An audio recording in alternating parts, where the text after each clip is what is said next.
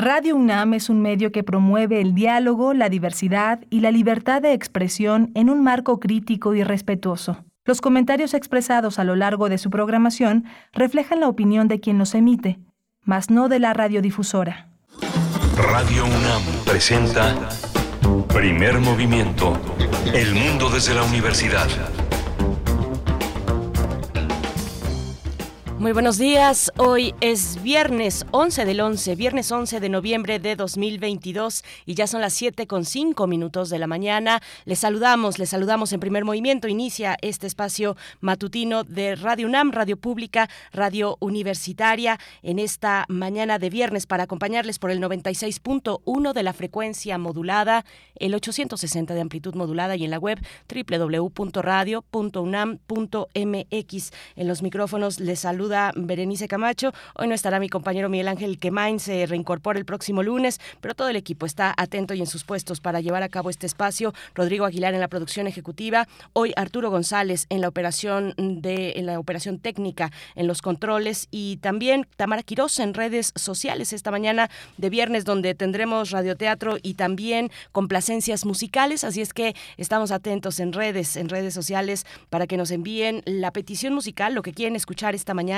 y suene y suene y se comparta. Si quieren también con algún mensaje, con alguna dedicatoria, pues se vale, por supuesto. Arroba P Movimiento en Twitter y Primer Movimiento UNAM en Facebook. Ahí recibimos sus comentarios y sus complacencias para esta mañana de viernes. Hoy eh, decía 11 del 11. Pues bueno, vamos a tener eh, contenidos diversos, como es costumbre en este espacio. Iniciaremos con una propuesta teatral. Mrs. Shakespeare es una propuesta de teatro, una obra que se presenta en la teatrería y estaremos conversando con Renata Bimer, artista escénica y directora artística de esta, de esta obra. Vamos a tener los detalles. Habrá cortesías a lo largo de la mañana, así es que estén muy atentos, muy atentas. A lo largo de la mañana saldrán eh, posibilidades de que ustedes vayan y disfruten teatro, disfruten cabaret. Bueno, pues no me adelanto, pero pónganse atentos a la escucha aquí en Radio UNAM. Tendremos nuestro radioteatro, por supuesto, La Alegría de la Muerte de Bernardo Couto Castillo, es una producción, una dirección, en la dirección Eduardo Ruiz Aviñón, en la lectura Gabriel Pingarrón, es lo que vamos a escuchar para esta mañana, antes de que termine la primera hora y después en la nota internacional. En la nota internacional hablaremos de las elecciones intermedias en los Estados Unidos y la agenda con México que nos toca observar eh, directamente eh, como mexicanos frente al proceso intermedio electoral de los Estados Unidos. Vamos a conversar con el doctor José María Ramos. Él es doctor en Ciencias Políticas y Sociología, profesor investigador del Departamento de Estudios de Administración Pública en el Colegio de la Frontera Norte y es miembro del colectivo CACEDE. También nos acompañará en la misma conversación la doctora Guadalupe Correa Cabrera, profesora asociada de Política y Gobierno en la Universidad de George Mason en Virginia, en los Estados Unidos. El tema, el tema de esta semana, las elecciones intermedias en Estados Unidos, sus implicaciones para México y también después tendremos la poesía necesaria. Ahí sí, en la voz de Miguel Ángel Quemain, que bueno, se ha ido, está, está viajando. Ustedes no están para saberlo eh, y él no lo comenta, pues muy discreto con ello, pero eh, fue invitado a, una charla, a una charla en Tijuana. Estará por allá esta, este día, este día viernes. Y bueno, nos deja, nos deja la poesía necesaria hacia la tercera hora, Miguel Ángel Quemain. En la mesa del día, en la mesa del día hablaremos con, bueno, escuchen nada más esto, vamos a tener la oportunidad de conversar con Regina Orozco, actriz cantante, soprano, cabaretera, por supuesto, que regresa al Teatro Bar El Vicio. De regreso a casa, Regina en el diván.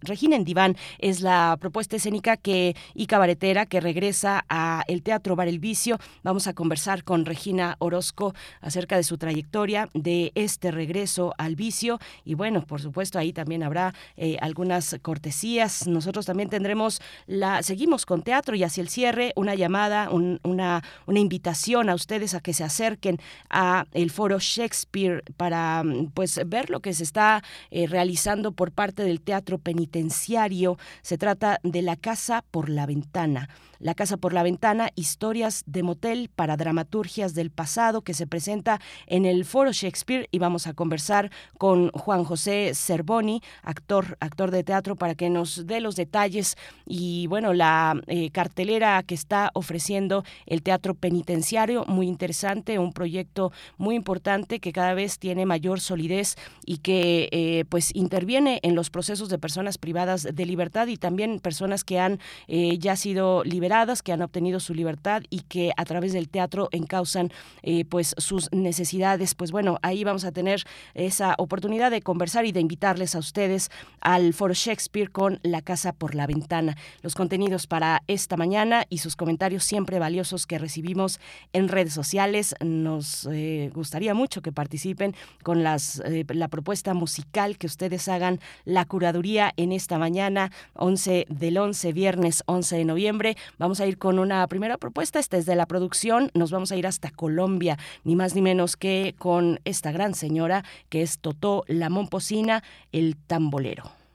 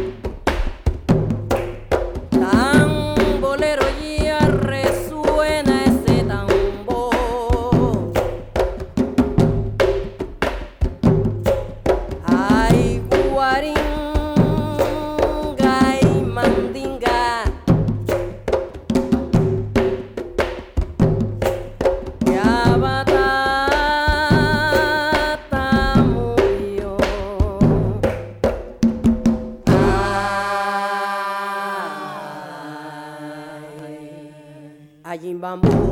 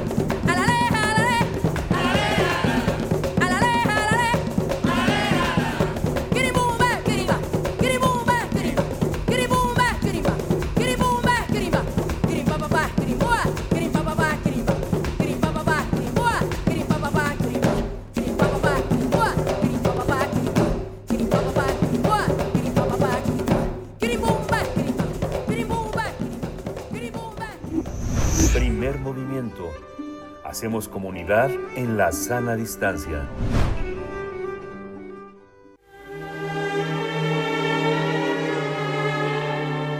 Teatro, teatro, teatro. Corre el telón y disfruta de la función.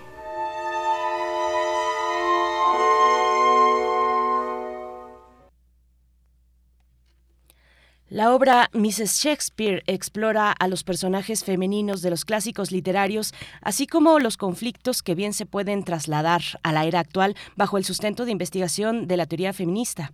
Por medio de la actuación de actrices como Emma Deep, Emoe de la Parra, Daniela Zavala, Renata Bimer, invitan al público a romper prejuicios de manera crítica sobre temas relacionados con la posesión del cuerpo de la mujer.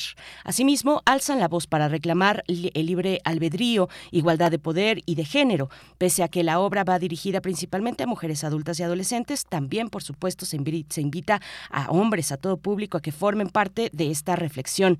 En Mrs. Shakespeare, las tres actrices son enjuiciadas en Henslowe, un, un, protector eh, transhistórico del canon y legado de William Shakespeare. Para defenderse, las rebeldes analizan lúdicamente a sus personajes femeninos hasta demostrarse a sí mismas que el poeta escribió a heroínas escribió heroínas que se rebelaron contra la censura de su época. Esta puesta en escena se presenta en la Teatrería, foro ubicado en Ciudad de México bajo la dirección de Silvia Ortega Betoretti y la dramaturgia de Verónica Brujeiro. Bujeiro. Eh, pues no, no hay que perderse estas funciones que estarán eh, pues ya hasta el próximo diciembre. Iniciaron el 4 de noviembre y van hasta diciembre de viernes a domingo y vamos a conversar esta mañana sobre esta presentación, esta puesta en escena de Verónica Bujeiro, que se presenta, como he dicho, hasta el 10 de diciembre en la teatrería y nos acompaña, nos acompaña a través de la línea Renata Bimer, Renata Bimer, quien es artista escénica y directora artística. Gracias por estar esta mañana, por desmañanarte con nosotros para hablar de teatro. Eh, Renata, ¿cómo estás? Muy buenos días. Eh, muy buenos días, muy buenos días. Gracias por invitarnos. Gracias. Pues bueno, ¿cuál es? Cuéntanos un poco del argumento, un poco más a profundidad del argumento de esta de esta apuesta. Eh, suena a un aquelarre muy muy divertido también y, por supuesto interesante. Sí, pues mira, esta esta puesta en escena, eh, digamos, es un es una farsa punitiva.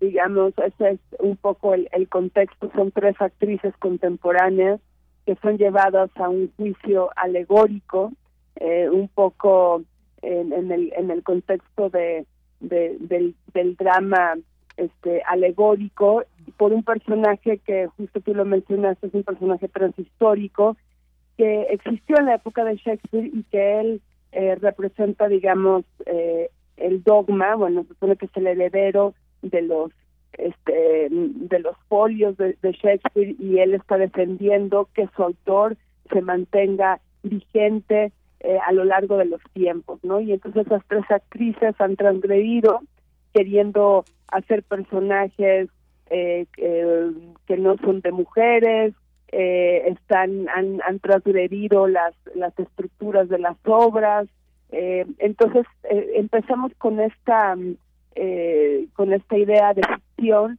en donde estas tres actrices están puestas en juicio.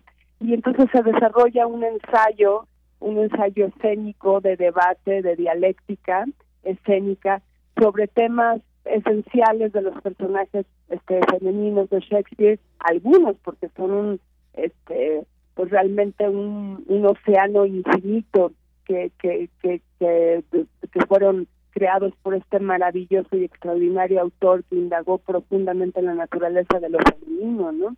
Entonces, tocamos algunos de estos personajes y como decía la, nuestra directora, un poco de frente a la cultura también de la cancelación, ¿no? Entonces, ¿qué pasaría si leemos el día de hoy, qué pasa con un monólogo como el de Catalina de la Fierecilla Domada, ¿no? El último monólogo que es, terriblemente misógino eh, y este y entonces eh, eh, empezamos a, colocar distintas preguntas, ¿no? Cómo estos personajes se ven desde esta época, después del, feminismo, y, y luego, bueno, mi personaje, por ejemplo, es una es una radical, ¿no? Ella eh, a diferencia de, de, la actriz que ama la obra de William Shakespeare, mi personaje lo odia. Entonces cree que él es representante del, del orden este patriarcal y que deberían esos autores de, salir, ¿no? Del este como de la escena, ¿no? Y, bueno, vamos a ver en escena este este debate lúdico de varios temas que, que justo se, se tocan sobre la posición del cuerpo femenino, la búsqueda del poder, el disfraz y el travestismo que utilizó Shakespeare de una manera tan maravillosa, ¿no? ¿Por qué, él decidió, me parece increíble, él decide colocarles un, una vestimenta de hombres a varios de sus personajes femeninos, como Rosalinda, por ejemplo, para que salgan del confinamiento, ¿no? Y para que digan cosas que no hubieran podido decir desde desde la posición de una mujer. Entonces, bueno, pues es un, es un homenaje, digamos que, bueno, especialmente yo tengo muchos años trabajando la obra de este autor y, y me encanta y es fascinante y nunca termina uno de, de, indagar y de, y de, y de sorprenderse de esta obra tan maravillosa y que además pues es universal, ¿no? Es universal aquí en China, en todos lados, se presenta como se presente, toca, toca temas de, de la naturaleza humana fundamentales y pasarán, yo creo que los siglos y los siglos, y mientras sabremos haya humanos, seguiremos haciendo Shakespeare y preguntándonos sobre la naturaleza de lo humano. Entonces, pues eso, es una reflexión viva de, de Shakespeare el día de hoy, de tres actrices contemporáneas con temas este pues pues álgidos y que nos tocan como mujeres, cuestiones que Verónica Bujeiro quiso reflexionar también ahí como como autora, ¿no? Ella especialmente como ensayista, ¿no? Entonces hizo una investigación bastante profunda sobre sobre las teorías de la conspiración que hay, de si fue Shakespeare realmente que escribió sus obras, hasta obviamente pues pues temas que tienen que ver ya con el feminismo, como desde donde se observan de pronto los, eh, los personajes femeninos y, y preguntas que uno siempre se ha hecho, ¿no? Este, pero pero que, que tal vez uno no lo este, no lo lleva a cabo, ¿no? Como, bueno, ¿y, y por qué a Ofelia, en realidad, por qué Ofelia en Hamlet se termina volviendo loca, ¿no? ¿Qué es lo que la, la orilla a ese, a ese lugar tan terrible? Y bueno, pues alrededor hay un maltrato de pues sí hay que decirlo no de lo masculino en un, en un régimen donde todo lo dirigían los hombres no y no tenía mucha escapatoria este pobre personaje no entonces bueno hay sin fin de temas este es un un primer una, unas primeras preguntas que les ponemos al público y, y los invitamos a este debate no a esta a este juicio alegórico que van a sufrir estas estas tres mujeres para salvar su vida en manos de del personaje que actúa en Madrid que se llama Flow. Pues fuertes, fuertes preguntas las que le ofrecen y le, eh, le exponen al público Renata Wimmer.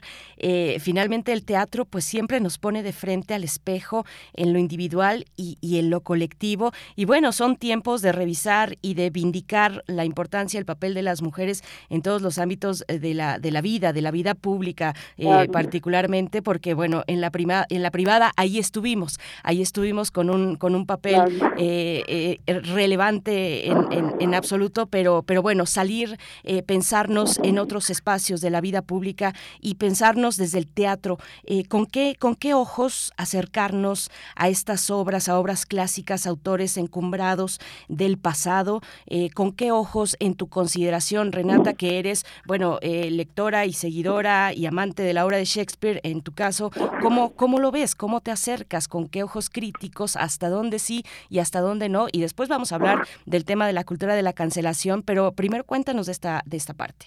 Pues mira, a mí me, a mí me fascinan los clásicos, ¿no? Te, digo que yo cuando cuando tuve la el primer encuentro de, la obra original este y bueno actuada ahí en el en el, en el Globe este ahí en Londres me quedé eh, nunca había escuchado yo el, el texto original si se puede decir que es original porque es todo un misterio pero me quedé fascinada por el uso del, lenguaje de este autor y, bueno, eh, yo creo que los clásicos, pues por eso son clásicos, ¿no? Es decir, aunque uno cuando está, ya sabes, en la secundaria que dices, ay, otra vez ver el Quijote, el Quijote que es ojera, ¿no? este, este ya Lope de Vega y así, pero bueno, realmente cuando pasan los años, revisitas a los clásicos y dices, pues, por eso son los grandes y las grandes autores de la literatura, ¿no? Este, porque me tocaron este un espectro fundamental de lo humano y, entonces a mí me parece fascinante y especialmente eh, ya me, me, había interesado antes de este proyecto investigar sobre la naturaleza de los personajes femeninos de Shakespeare porque realmente este resulta muy sorprendente que en su época las mujeres estaban en confinamiento total, digo, tal así como ni siquiera podíamos actuar, nosotros no, todos los personajes más este de mujeres los hacían los hombres, ¿no?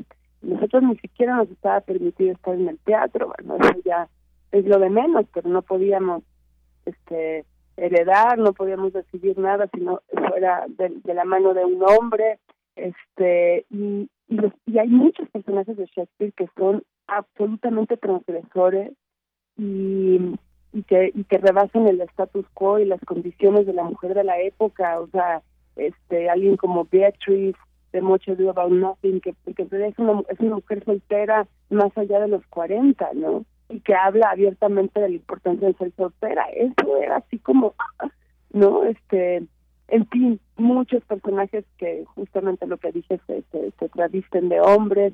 Y, y Shakespeare tiene esa cosa que a mí me parece fascinante, ¿no? Como obviamente como actriz, pues es el gran eh, terreno de olímpico para el actor, ¿no? Es como de lo más a mí me, me, parece bellísimo siempre poder trabajar sus palabras y y este entonces pues revisitar a los clásicos siempre es importante siempre estarán estarán presentes y, y, y abrirán una ventana de este de conocimiento para nosotros no este en los en los, griegos no no solamente hablando de teatro no sino la literatura y la pintura el arte en general no eso es como como los lugares en donde es siempre muy muy bueno regresar muy bueno regresar para para para tomar aliento y, y ver inspirarse en la en la grandeza de, toda esta literatura que se ha escrito. Es maravilloso, me parece maravilloso.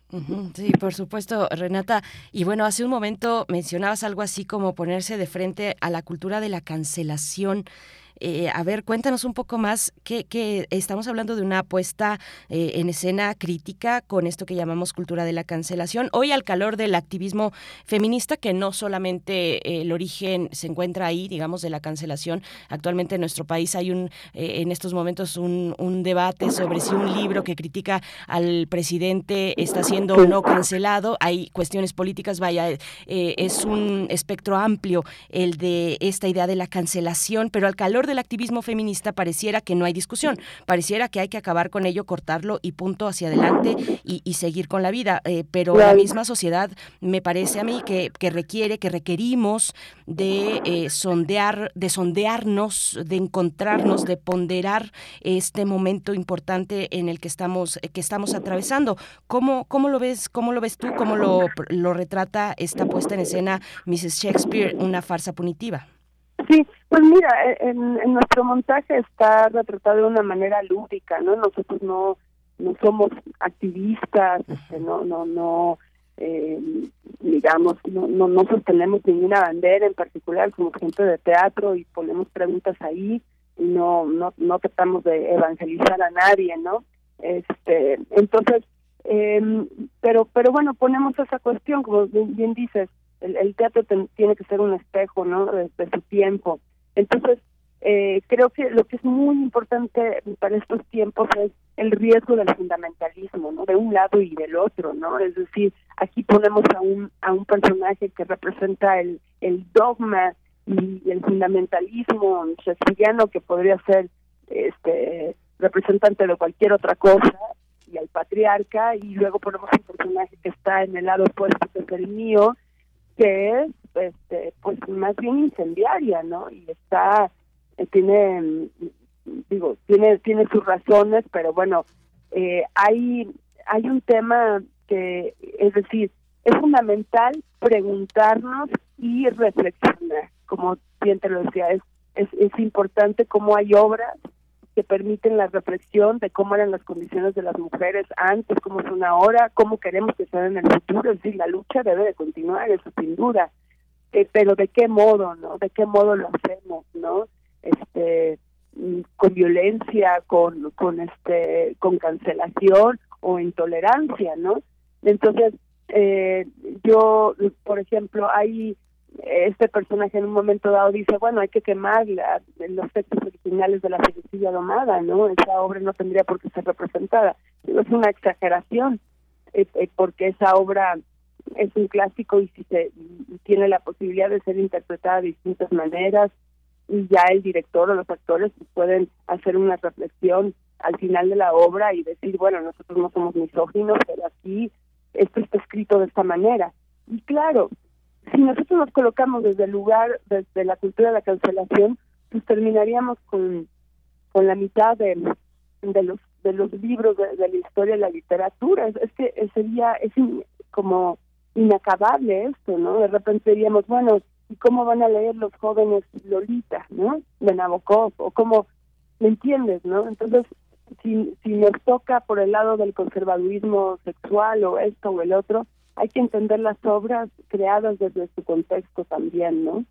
Entonces, yo creo que, mm, eh, bueno, lo que menos afecta a la sociedad son los textos clásicos, definitivamente, y, y Shakespeare es lo que menos me asusta.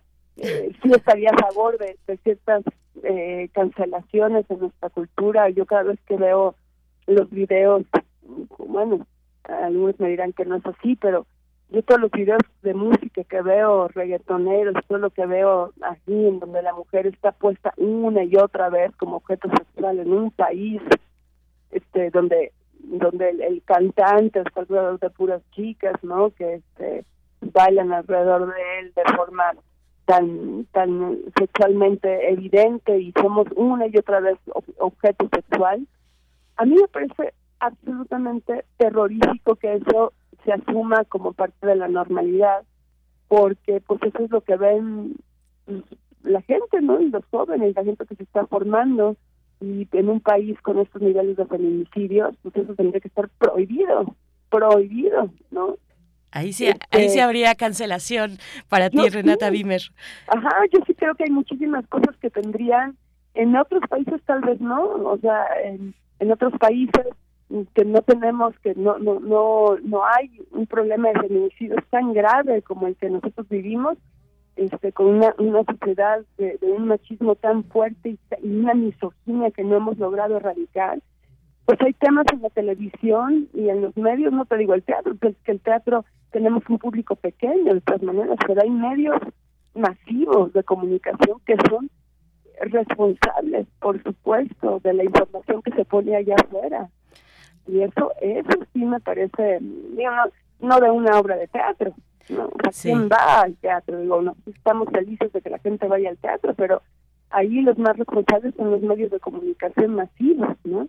Pues Renata Wimmer, Sí, por supuesto, es un es un debate además eh, qué interesante y qué bueno que una obra de teatro nos lleve a estos puntos, a esos debates que, que, requerimos. Es un debate también de libertad de expresión que hay que decirlo, en ningún lugar del mundo hay dos tradiciones, digamos, en eh, Occidente o en eso que llamamos Occidente, que es la, eh, la, estadounidense con más apertura y, y, la europea, que después de la Segunda Guerra Mundial, pues tuvo ahí sus, sus complicaciones para el discurso, para el discurso público, para la libertad de expresión. Es todo un debate que, que bueno, que lo abre el teatro, qué bueno que lo abres tú también acá, eh, todo un debate, por ejemplo, sobre la libertad del cuerpo de la mujer, ¿no? En el caso del reggaetón, o, nos ponemos a ver, a revisar también las temáticas que abordan las baladas, la música de boleros, las rancheras, bueno, pues terminaríamos todos cancelados, Renata Bimer, pero a mí me parece que debió ser muy interesante pensar a tu personaje, eh, colocar los matices, pensar el momento actual eh, y, ponerla en una dimensión interesante interesante esta, esta mujer radical de la que hablas. Cuéntanos un poco de tu proceso creativo también como, como, ah, como actriz. Pues mira, eh, a mí me, parece muy gracioso lo que sucedió porque la más apasionada de, Shakespeare soy yo, de todo el equipo, te digo, llevo desde 2016 con mi casa productora dedicada mucho a su obra, a producirla, a dirigirla, a actuarla y me tocó este personaje que es anti-shakespeariano de hueso colorado, que lo odia y que quiere destruirlo.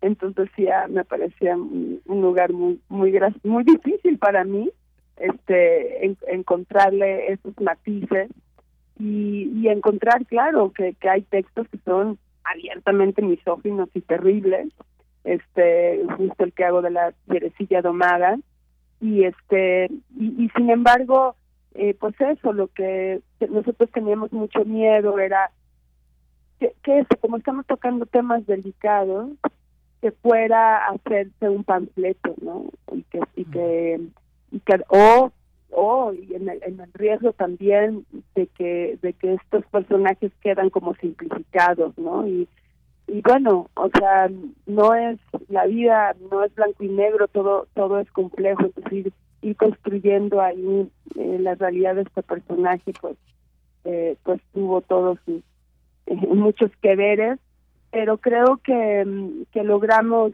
que la obra no no no se vaya a un lugar ni, ni radical ni panfletario, sino que realmente coloque las preguntas pertinentes, ¿no? Entonces ella bueno, más bien no les cuento, ya ya verán qué es lo que le sucede a este personaje y cómo cómo vira, ¿no? Este cuál cuál es el arco dramático, pero pero creo porque es un aprendizaje para todos los personajes durante la obra, ¿no? De, ahora sí que como que es lo importante del teatro, o sea, cómo empiezan eh, en el acto uno y en el acto tres, ¿no? ¿Qué es lo que sucede ahí?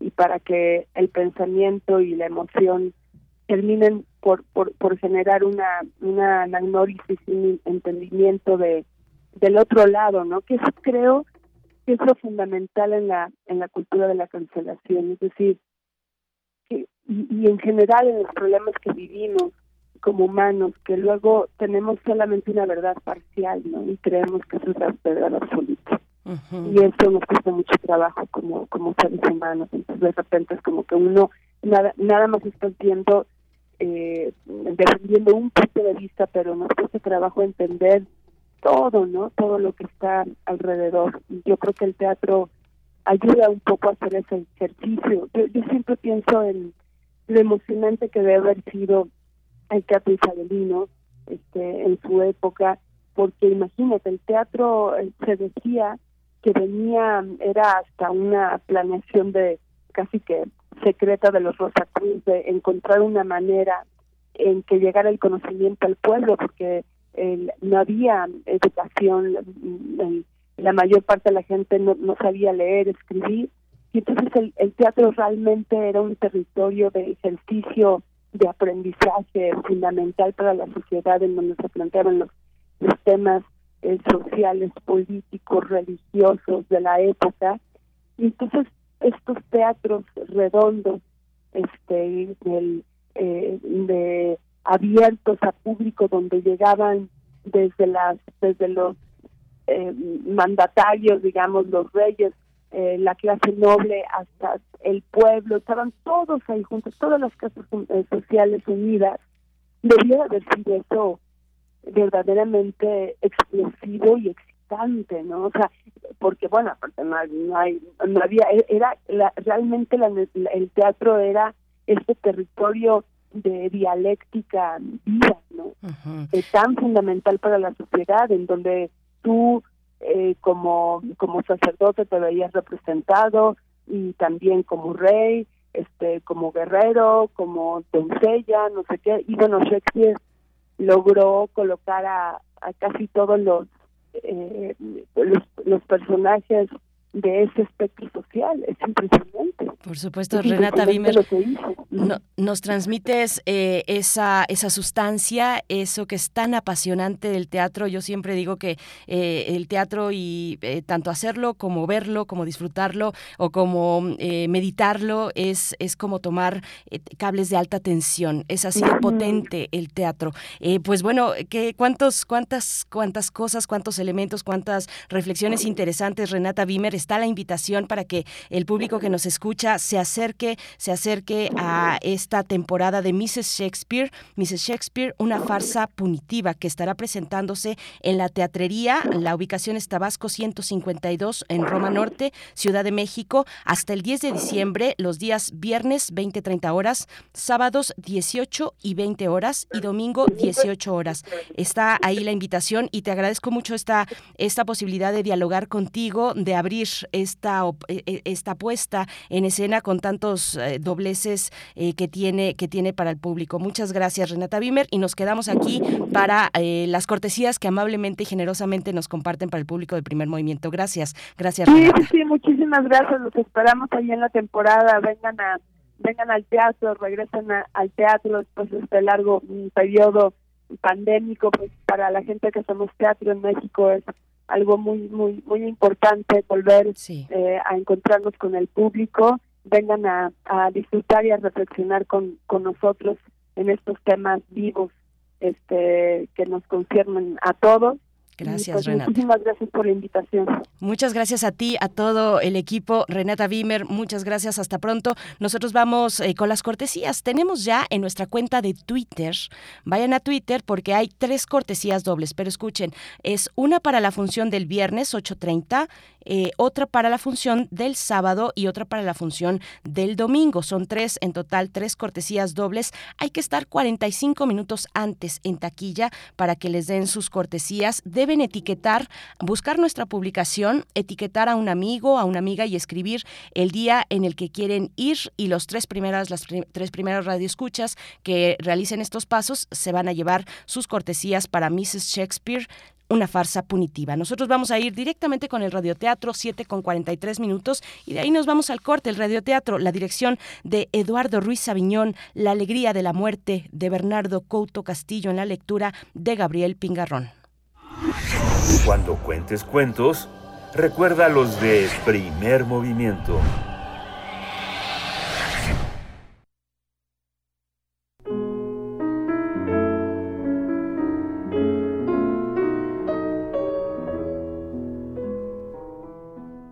La alegría de la muerte.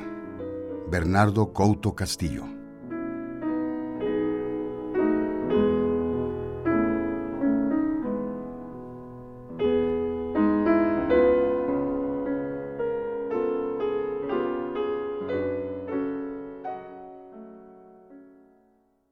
Nuestra Señora la Muerte sentíase profundamente malhumorada. Durante toda la noche había errado de un lado al otro del cementerio paseando su manto blanco a lo largo de las avenidas, haciendo chocar los huesos de sus manos y mirando con sus miradas profundas y sin expresión las blancas filas de sepulturas. Se detenía ante los túmulos suntuosos, plegando sus labios secos con macábrico gesto, y los observaba sintiéndose llena de satisfacción al considerarse la dueña de todo lo creado, la soberana derramadora de lágrimas, el terror del pobre mundo, la grande, la todopoderosa. A lo lejos, de la ciudad se levantaba luminosa polvareda. La malhumorada la veía fríamente, preguntándose si todos cuantos la habitaban podrían fácilmente caber en su tenebroso dominio. Y extendía su vista sobre los campos, pensando en reemplazar trigos y árboles por desnudas o labradas piedras y en apagar con paletadas de tierra el brillo de la ciudad. Al amanecer se puso en marcha razonando silenciosa. Su descontento era en verdad bien grande desde arriba no la ayudaban. Los tiempos eran malos hasta el exceso. Durante todo el año ninguna epidemia, ninguna guerra, ninguna de esas matanzas en grande que la regocijaban llenándola de trabajo y librándola del roedor fastidio.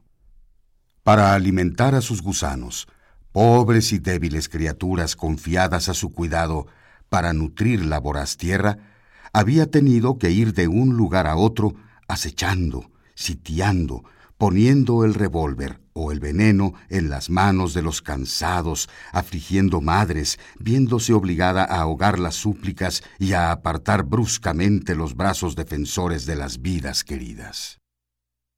En su irritación se proponía trabajar duro y poblar toda una avenida del Camposanto, que en sus nocturnos paseos le disgustaba por hallarse virgen de despojos humanos.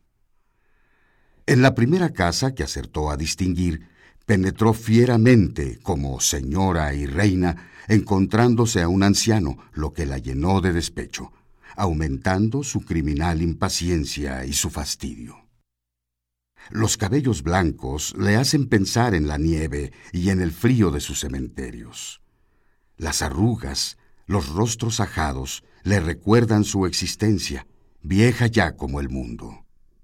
Ella busca, sobre todo, los rostros jóvenes, los cuerpos fuertes, los seres que harán falta, y sobre los que el llanto dejará su humedad. El anciano sintió que en él pasaba algo de anormal. Su cabeza y sus miembros se entorpecían, sus pies se enfriaban, se turbaba su vista y un inmenso terror le invadía. Alarmado, pidió a gritos el auxilio de un médico. La muerte, exasperada, ahogó el grito, rompió el hilo que a la vida lo sujetara y se alejó impávida. Decididamente, se decía al salir, soy demasiado buena y por lo mismo demasiado estúpida.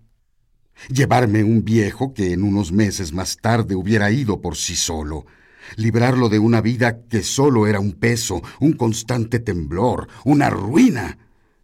No, decididamente he sido demasiado buena y es preciso vengar mi torpeza.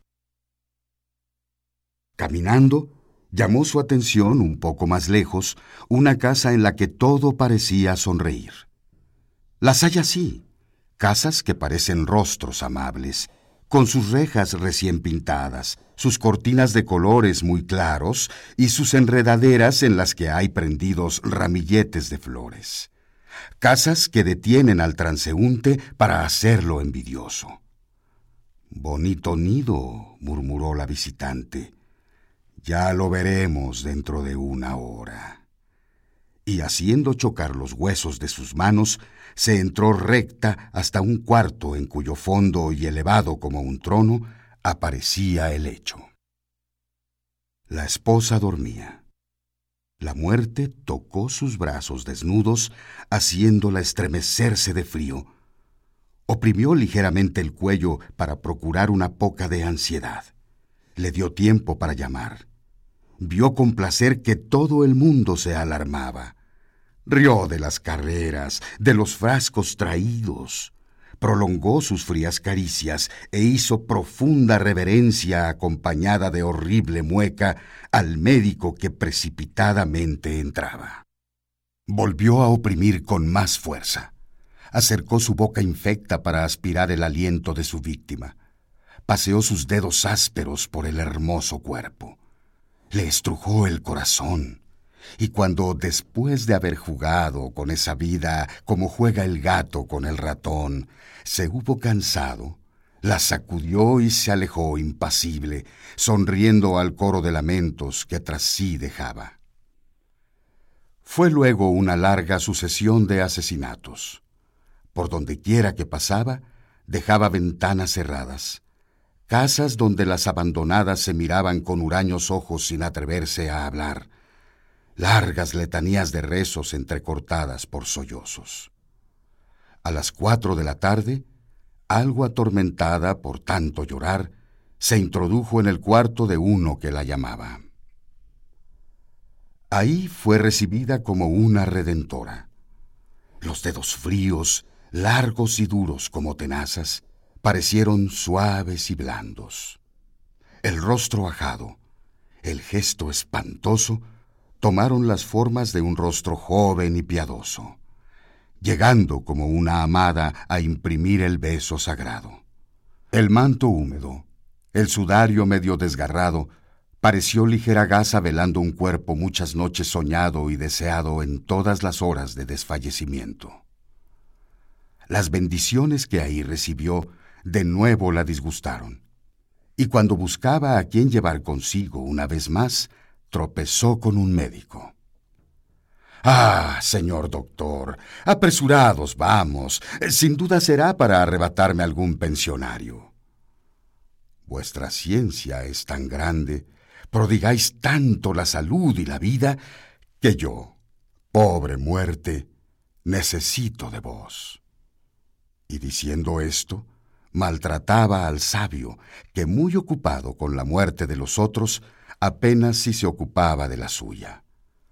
Con precipitación penetró a una botica, pidió agua y polvos, pero cuando se disponía a usarlos, la disgustada dueña del cementerio le ahogó de un seco y formidable manotazo.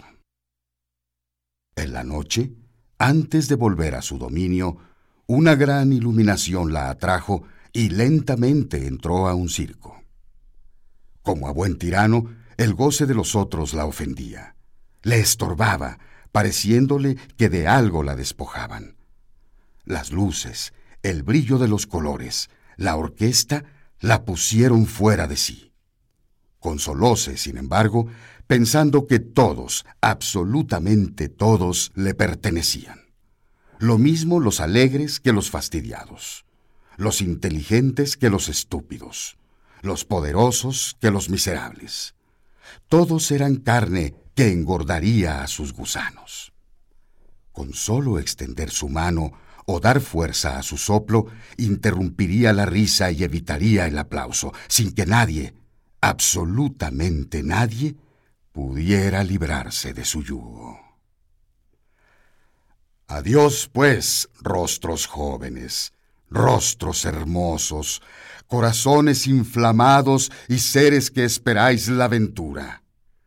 Ninguno de vosotros pensáis que sois míos reflexionáis, os movéis, hacéis ruido, y vuestra vanidad, inflándose inmediatamente, os hace creeros libres y dueños de vosotros mismos.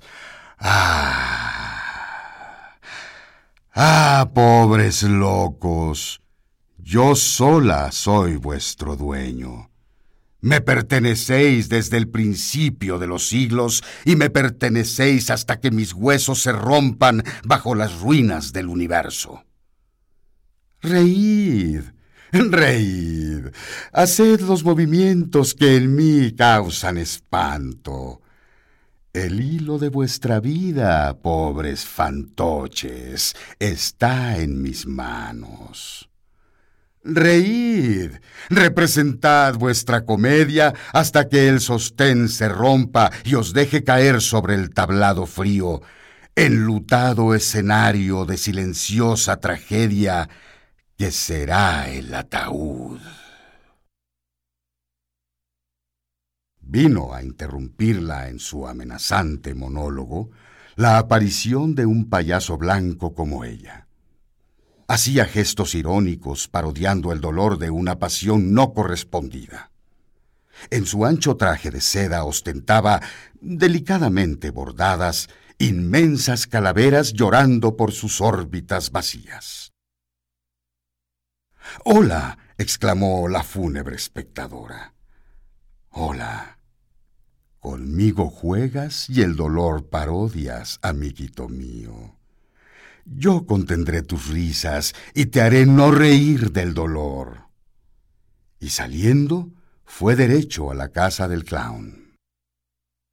Bebé, el niño que alegraba el hogar con lo sonoro de sus risas y la constante movilidad de su pequeño cuerpo, dormía descansando de sus innumerables carreras y su eterno charlar. Sobre su rostro caía el resplandor de una lámpara azul. Bebé dormía risueño, los diminutos puños cerrados y el aire satisfecho. La criminal se detuvo un momento. Aunque no quería confesárselo, sentía debilidad, algo así como remordimiento de arrancar un ángel tan hermoso, de cambiar sus facciones nunca quietas por las inalterables líneas y su constante bullicio por el más completo silencio. Pensó en los besos y en las caricias que diariamente debía recibir en las carcajadas que el padre tenía que arrancar a su humor no siempre riente para rodear de cuidados al niño. Y casi estuvo por retirarse. Su debilidad la detuvo. Llevó un dedo a su frente y miró de nuevo al niño. Vamos, se dijo. ¿Es que por casualidad me volveré compasiva? No, mi honor no lo permite. Y comenzó la obra. Esta, que al parecer era sencilla, no lo fue tanto. La madre acorazaba al niño, lo defendía, lo resguardaba, lo cubría con su cuerpo para evitar los abrazos de la cruel. Cuando sentía que los pequeños miembros se helaban, ella les daba su calor y cuando la respiración era difícil, ella le daba su propio aliento. Fueron horas de ansiedad.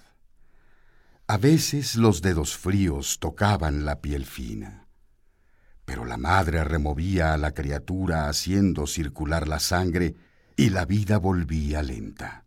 Los pequeños ojos se abrían, la cabeza pálida encerrada en su marco de cabellos rubios recobraba vida, hasta que algunos minutos después los dedos tocaban de nuevo y el frío volvía y la palidez era más grande.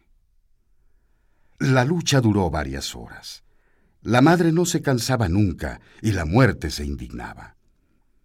Hubo un momento en que pensó llevarse también a la defensora, pero entonces no habría dolor y el triunfo no sería completo. Al fin venció cuando la madre se apartó un momento dejando descubierto el cuerpecito. El honor de la muerte, estúpido como el honor de los hombres, había dado muerte a bebé. Al día siguiente, sus víctimas llegaron una después de otra. Ella las recibía ceremoniosamente, les rendía todos los honores, aceleraba a los sepultureros, hacía remover la tierra y sonar las campanas. Vino el ataúd de la desposada, cubierto de flores llenas de frescura y de vida. Ironía propia de todo funeral. Vino el niño en su caja pequeña, blanca y acolchonada como un lecho. Vinieron el viejo y el joven y los otros, siendo colocados a pequeñas distancias en la avenida un día antes desierta y llena ahora de flores. Vinieron los dolientes, rostros afligidos y sinceros, rostros indiferentes o imbéciles, rostros de ocasión, como los trajes que llevaban, como las palabras que decían. Las cajas desaparecieron, las flores murieron bajo las paletadas de tierra, las lágrimas se secaron, y de nuevo solo hubo silencio. Esa noche, la luna brilló con todo su esplendor. Cerca del cementerio los perros ladraban. A lo lejos, la ciudad mostraba sus millares de puntos luminosos brillando como estrellas en cielo oscuro. Y el viento mecía las ramas que dan sombra a los lechos a donde nunca llega el calor. La muerte se paseó a lo largo de las tumbas. Abría las recién cubiertas y se alegraba viendo el cuerpo puro, el cuerpo joven de la desposada que un día antes dormía sobre brazos amados, amarillento, con manchas azuladas, siendo pasto de los gusanos. Y observaba atenta los lugares donde más abundaban, animándolos en su obra. Iba al niño, desbarataba los cabellos que caían a lo largo de la cara color de cera, palpaba las manecitas que antes removieran todo, meneaba los cuerpos, se embriagaba en su olor, e indiferente se alejaba, acosada otra vez por el soberano fastidio. Pero su gran satisfacción, su mayor goce, era pensar que si todos le pertenecían en cuerpo, por completo le pertenecían un mes, un año, dos años después, cuando el olvido los hubiera borrado de la memoria de los hombres. La muerte se retiró. Su día no era del todo malo.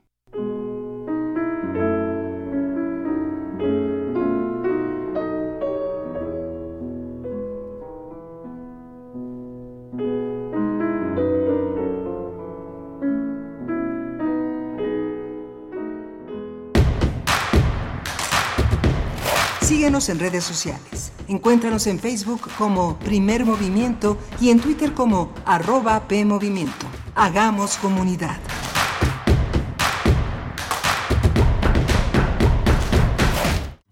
A veces eres cielo, a veces infierno. Lo que nunca cambia es el poder interno. Ella es la reina del desierto y trae toda la llama del flow norteño.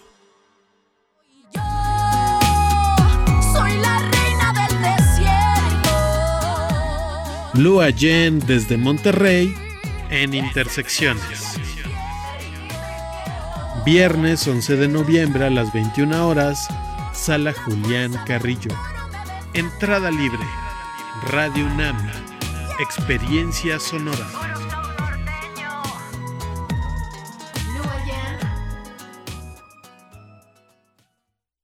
Mi casa está justo sobre el eje 6. Antes por aquí todo estaba oscuro. Una vez me asaltaron. Estuvo horrible. Tuve que dejar de salir después de las 8.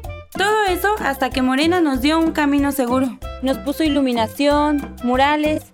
Ya no nos da miedo llegar de trabajar. Antes esperábamos a que se juntara más gente para pasarnos en grupo. Ahora también nos vamos juntas, pero por puro gusto. Para mí, eso es Morena. Caminar juntas y sin miedo. Morena. Fentanilo, heroína, cocaína, piedra, cristal. No importa qué droga química te metas, de todas formas te destruyes. Pero la sangre de las drogas nos mancha a todos. Mejor métete esto en la cabeza. Si te drogas, te dañas. Si necesitas ayuda, llama a la línea de la vida, 800-911-2000. Para vivir feliz, no necesitas meterte en nada. Gobierno de México.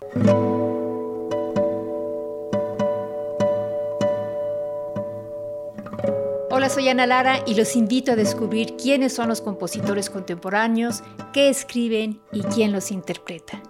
La cita es todos los miércoles a las 18 horas en Nació una nueva música, por supuesto en Radio UNAM 96.1 FM, Experiencia Sonora.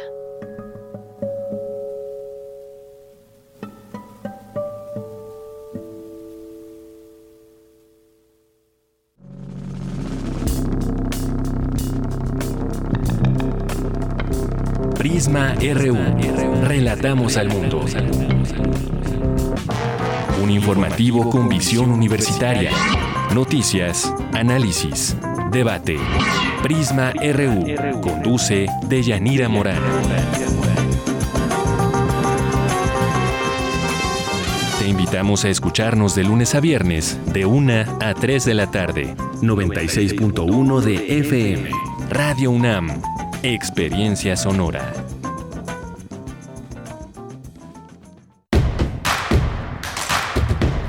Queremos escucharte.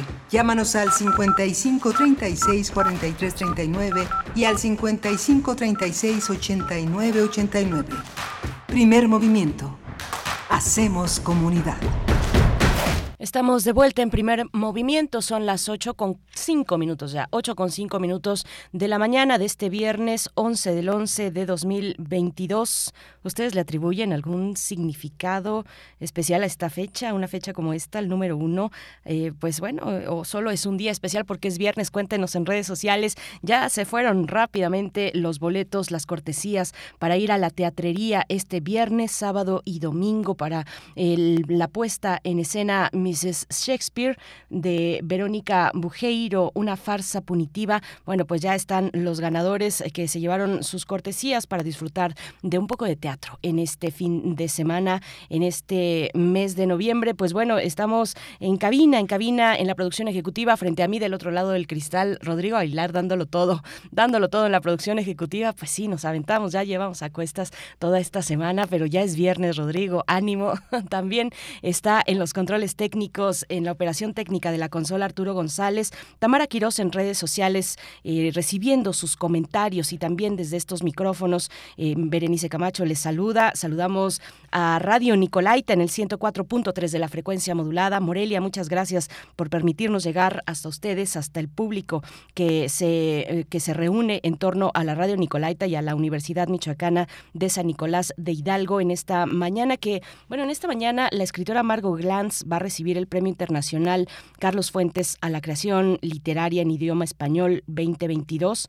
La entrega de este reconocimiento, ya desde ayer lo anunciábamos aquí en estos micrófonos, el reconocimiento se, se realizará la entrega el día de hoy, viernes 11 de noviembre, a las 10 de la mañana, eh, desde la sala Manuel M. Ponce del Palacio de Bellas Artes. Tendrán una transmisión por Facebook tanto en, en, los canales de literatura UNAM, en el Facebook de literatura UNAM, ahí pueden pues acercarse a esta ceremonia eh, de premiación para la gran escritora mexicana Margot Glantz, que para nosotros, bueno, eh, hay que decir, es un premio, el premio Carlos Fuentes, es un premio que otorga la Secretaría eh, de Cultura Federal y también esta Casa de Estudios, la UNAM.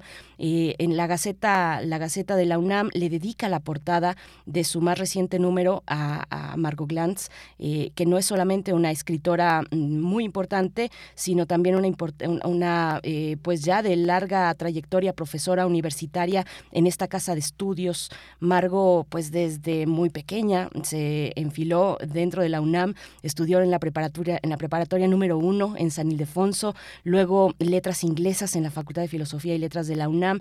Eh, ahí volvió para ser profesora tras doctorarse en letras hispánicas en París, en la Sorbona. Y bueno, la, casa, la UNAM ha sido su casa, la casa donde por más de medio siglo ha formado a generaciones de estudiantes en letras clásicas y modernas, mexicanas e hispanoamericanas. Y bueno, aquí en la UNAM fundó en 1996 y dirigió también la revista Punto de Partida. Pues bueno, una trayectoria que hay que celebrar, que hay que acompañar Margot Glantz con este premio internacional Carlos Fuentes a la creación literaria en idioma español. Pues bueno, Ahí el recordatorio por si se quieren acercar hoy a las 10 de la mañana en el Facebook de Literatura UNAM. Nosotros eh, por delante en esta mañana, cuando son las 8 con 8, tenemos, vamos a tener una conversación muy interesante, una conversación eh, sobre las elecciones intermedias en Estados Unidos y su impacto en la agenda mexicana. Vamos a conversar con el doctor José María Ramos, quien es doctor en Ciencias Políticas y Sociología, profesor investigador del Departamento de Estudios de Administración Pública en el Colegio de la Frontera Norte.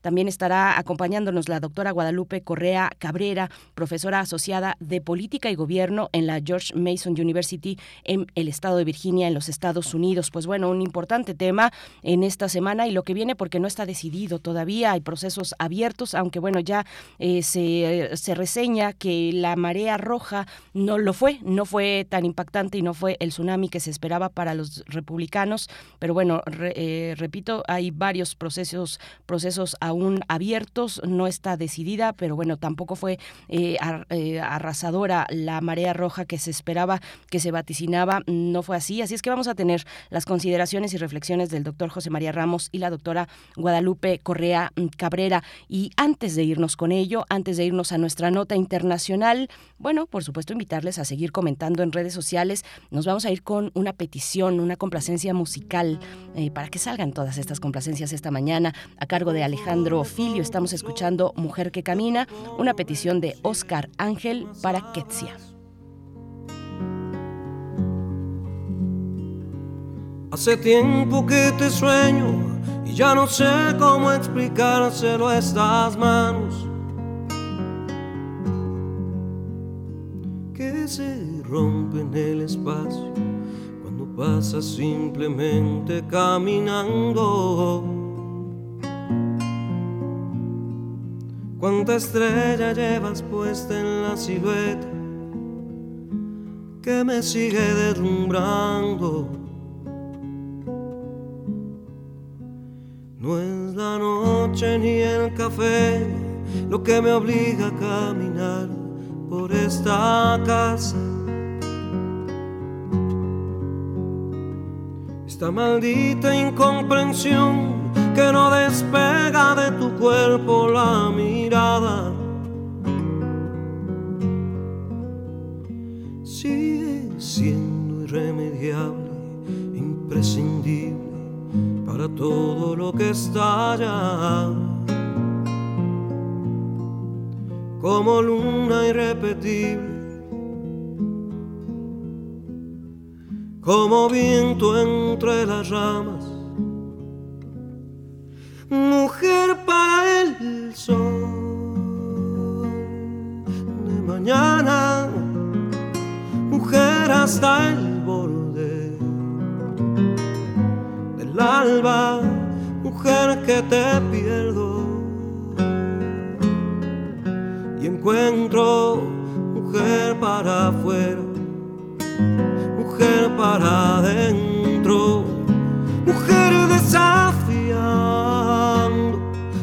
astros, mujer que camina sin rastro, mujer que me abrazas, el alma, mujer que me robas, mujer que me robas la calma.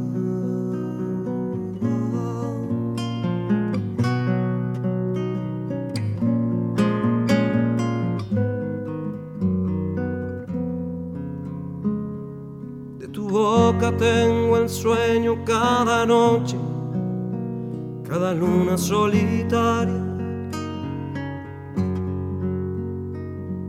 De tu pecho el medio sol al horizonte que se pierde, que se escapa. Sigo siendo para el fuego y el dolor, para el miedo y el olvido. No me pidas que defina un corazón desatándote el vestido mujer para el sol. Primer movimiento. Hacemos comunidad en la sana distancia. Nota Internacional. En las elecciones intermedias de Estados Unidos se creía que el Partido Republicano iba a arrasar y por tanto el expresidente Donald Trump sería considerado como el candidato triunfal para representar a los republicanos en las próximas elecciones para elegir presidente. Sin embargo, los resultados obtenidos por el Partido Republicano en las elecciones del martes 8 de noviembre cambiaron ese panorama y ponen en duda el futuro de Trump. Aunque continúa el escrutinio, se registra una ventaja mínima para los republicanos en la Cámara de Representantes que se renueva en su totalidad. No obstante, aún sigue en el aire la composición del Senado, donde se elige a un tercio de sus miembros. Y es que en las últimas horas se repartían al 50% los escaños demócratas y republicanos. Hay que destacar que en las elecciones de medio término en Estados Unidos se van a renovar 435 asientos de la Cámara de Representantes con un mandato de dos años, un tercio. 34 de los 100 escaños senatoriales, además 36 de 50 gobernaturas en las que destacan estados bisagra. Especialistas han señalado que si los demócratas pierden el control de una de las dos cámaras, eso haría que la segunda mitad del mandato de Joe Biden sea más complicada, por lo que pondría freno a muchas reformas importantes como la migratoria, por ejemplo, así como la de seguridad nacional y el plan de desarrollo económico. Como no se produjo la llamada oleada roja, el presidente de Estados Unidos dijo que tiene la intención de postularse la reelección y que probablemente tomará una decisión final a inicios del próximo año. Trump, por su parte, dijo que la próxima semana va a ser un anuncio muy importante. Pues vamos a analizar los resultados de estas elecciones intermedias en Estados Unidos y sus implicaciones en México. Hoy están con nosotros el doctor José María Ramos, doctor en Ciencias Políticas y Sociología, profesor e investigador del Departamento de Estudios de Administración Pública en el Colegio de la Frontera Norte. Él es miembro del colectivo CACEDE y es un especialista en gobernanza, seguridad multidimensional y desarrollo. Está también la doctora Guadalupe Correa Cabrera y es profesora asociada de Política y Gobierno en la Universidad de George Mason University en Virginia, en Estados Unidos. Les damos la bienvenida. Bienvenidos a Primer Movimiento. Buenos días. Muchas gracias a ambos, doctora Guadalupe Correa Cabrera, doctor José María Ramos, por aceptar esta invitación. Bienvenidos. Gracias, doctora. ¿Cómo está? Muy, buenos, días, Berenice. Eh, buenos días, Lupita. Guadalupe. Sí, muy buenos días, muy buenos días, este José María, muy buenos días a todos, gracias por la invitación. Al contrario, por aceptar. Buenos días. Pues bueno, la oleada, la marea roja que no fue, varios eh, medios internacionales reseñan así la elección de medio término. Sin embargo, pues hay procesos todavía en marcha, aún no hay definición. ¿Cuál es su balance general para iniciar esta charla sobre, sobre estos comicios, doctora Guadalupe Correa? Sí, claro que sí, es un, es un, es un proceso muy interesante, fue un proceso muy interesante y sigue siendo porque todavía no termina hasta que termine por el conteo y por la segunda vuelta en uno de los estados donde todavía no se va a definir quién va a tener la mayoría, realmente, realmente todavía hay una indefinición, lo que, lo que sí pudimos ver es exactamente lo que se acaba de decir. No hubo esta marea roja que se esperaba, que yo misma esperaba, un, este, un, una victoria de los republicanos en ambas cámaras. De eso se hablaba en las semanas anteriores y llevado por el liderazgo de Donald Trump, porque varios candidatos republicanos fueron avalados, este, fueron propuestos por Donald Trump, eran de la ola trumpista, y entonces el electorado estadounidense sale a votar no necesariamente por la buen, buen desempeño del Partido Demócrata en estos dos años y mucho menos del presidente Joe Biden, cuyos eh, cuya cuyo apoyo popular es bastante bajo, se le percibe como un líder bastante débil e inclusive se le percibe eh, como un líder que tiene problemas cognitivos. Esto está en la prensa en todo el día, todo el tiempo. Sorprende obviamente que él decida postularse de nuevo o que por lo menos declare este tipo de cuestiones, pero las personas, los estadounidenses, sí de alguna forma salieron a votar para expresar una preferencia quizás por la no división. El tema es Trump divide, Trump divide este país y ese país se, todavía se desmorona más en la esfera internacional. Entonces, muy probablemente, pues no no solamente fue una, más bien, no parece no haber sido un apoyo al presidente Joe Biden, a los demócratas, sino más bien un sí, un rechazo al liderazgo de Donald Trump, lo cual es muy importante, lo cual parece ser muy positivo para la Unión Americana en general y para el hemisferio también en general. Gracias, doctora. Doctor José María Ramos, ¿cuáles son sus consideraciones iniciales luego de lo que nos comparte la doctora Correa Cabrera? Sí, muchas gracias, Berenice. Eh, sí, efectivamente, yo complementaría el argumento de la doctora eh, Correa en el sentido de que efectivamente, a pesar de la situación un tanto crítica desde el punto de vista inflacionario, que ha caracterizado la economía de los Estados Unidos, un factor que me parece importante que logró movilizar, que es el tema y el debate sobre el tema del aborto. Yo creo que fue un tema fundamental. Igualmente, otro aspecto relevante fue el hecho, el discurso que planteó el presidente Biden en el sentido de los riesgos de la democracia.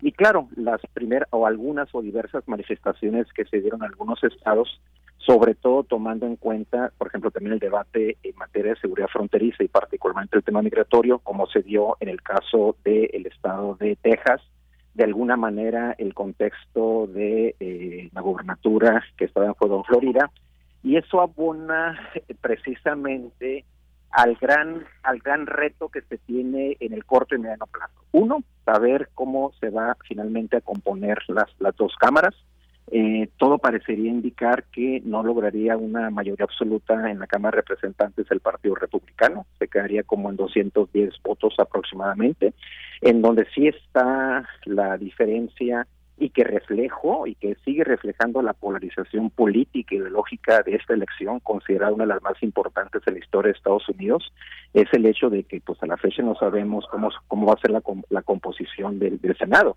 Lo que sí se puede deducir es que la diferencia va a ser de uno o dos votos. Prueba de ello es que va a haber una elección, creo que el 6 de diciembre en el estado de Georgia, que va a tratar de un poco dirimir cuál va a ser el resultado.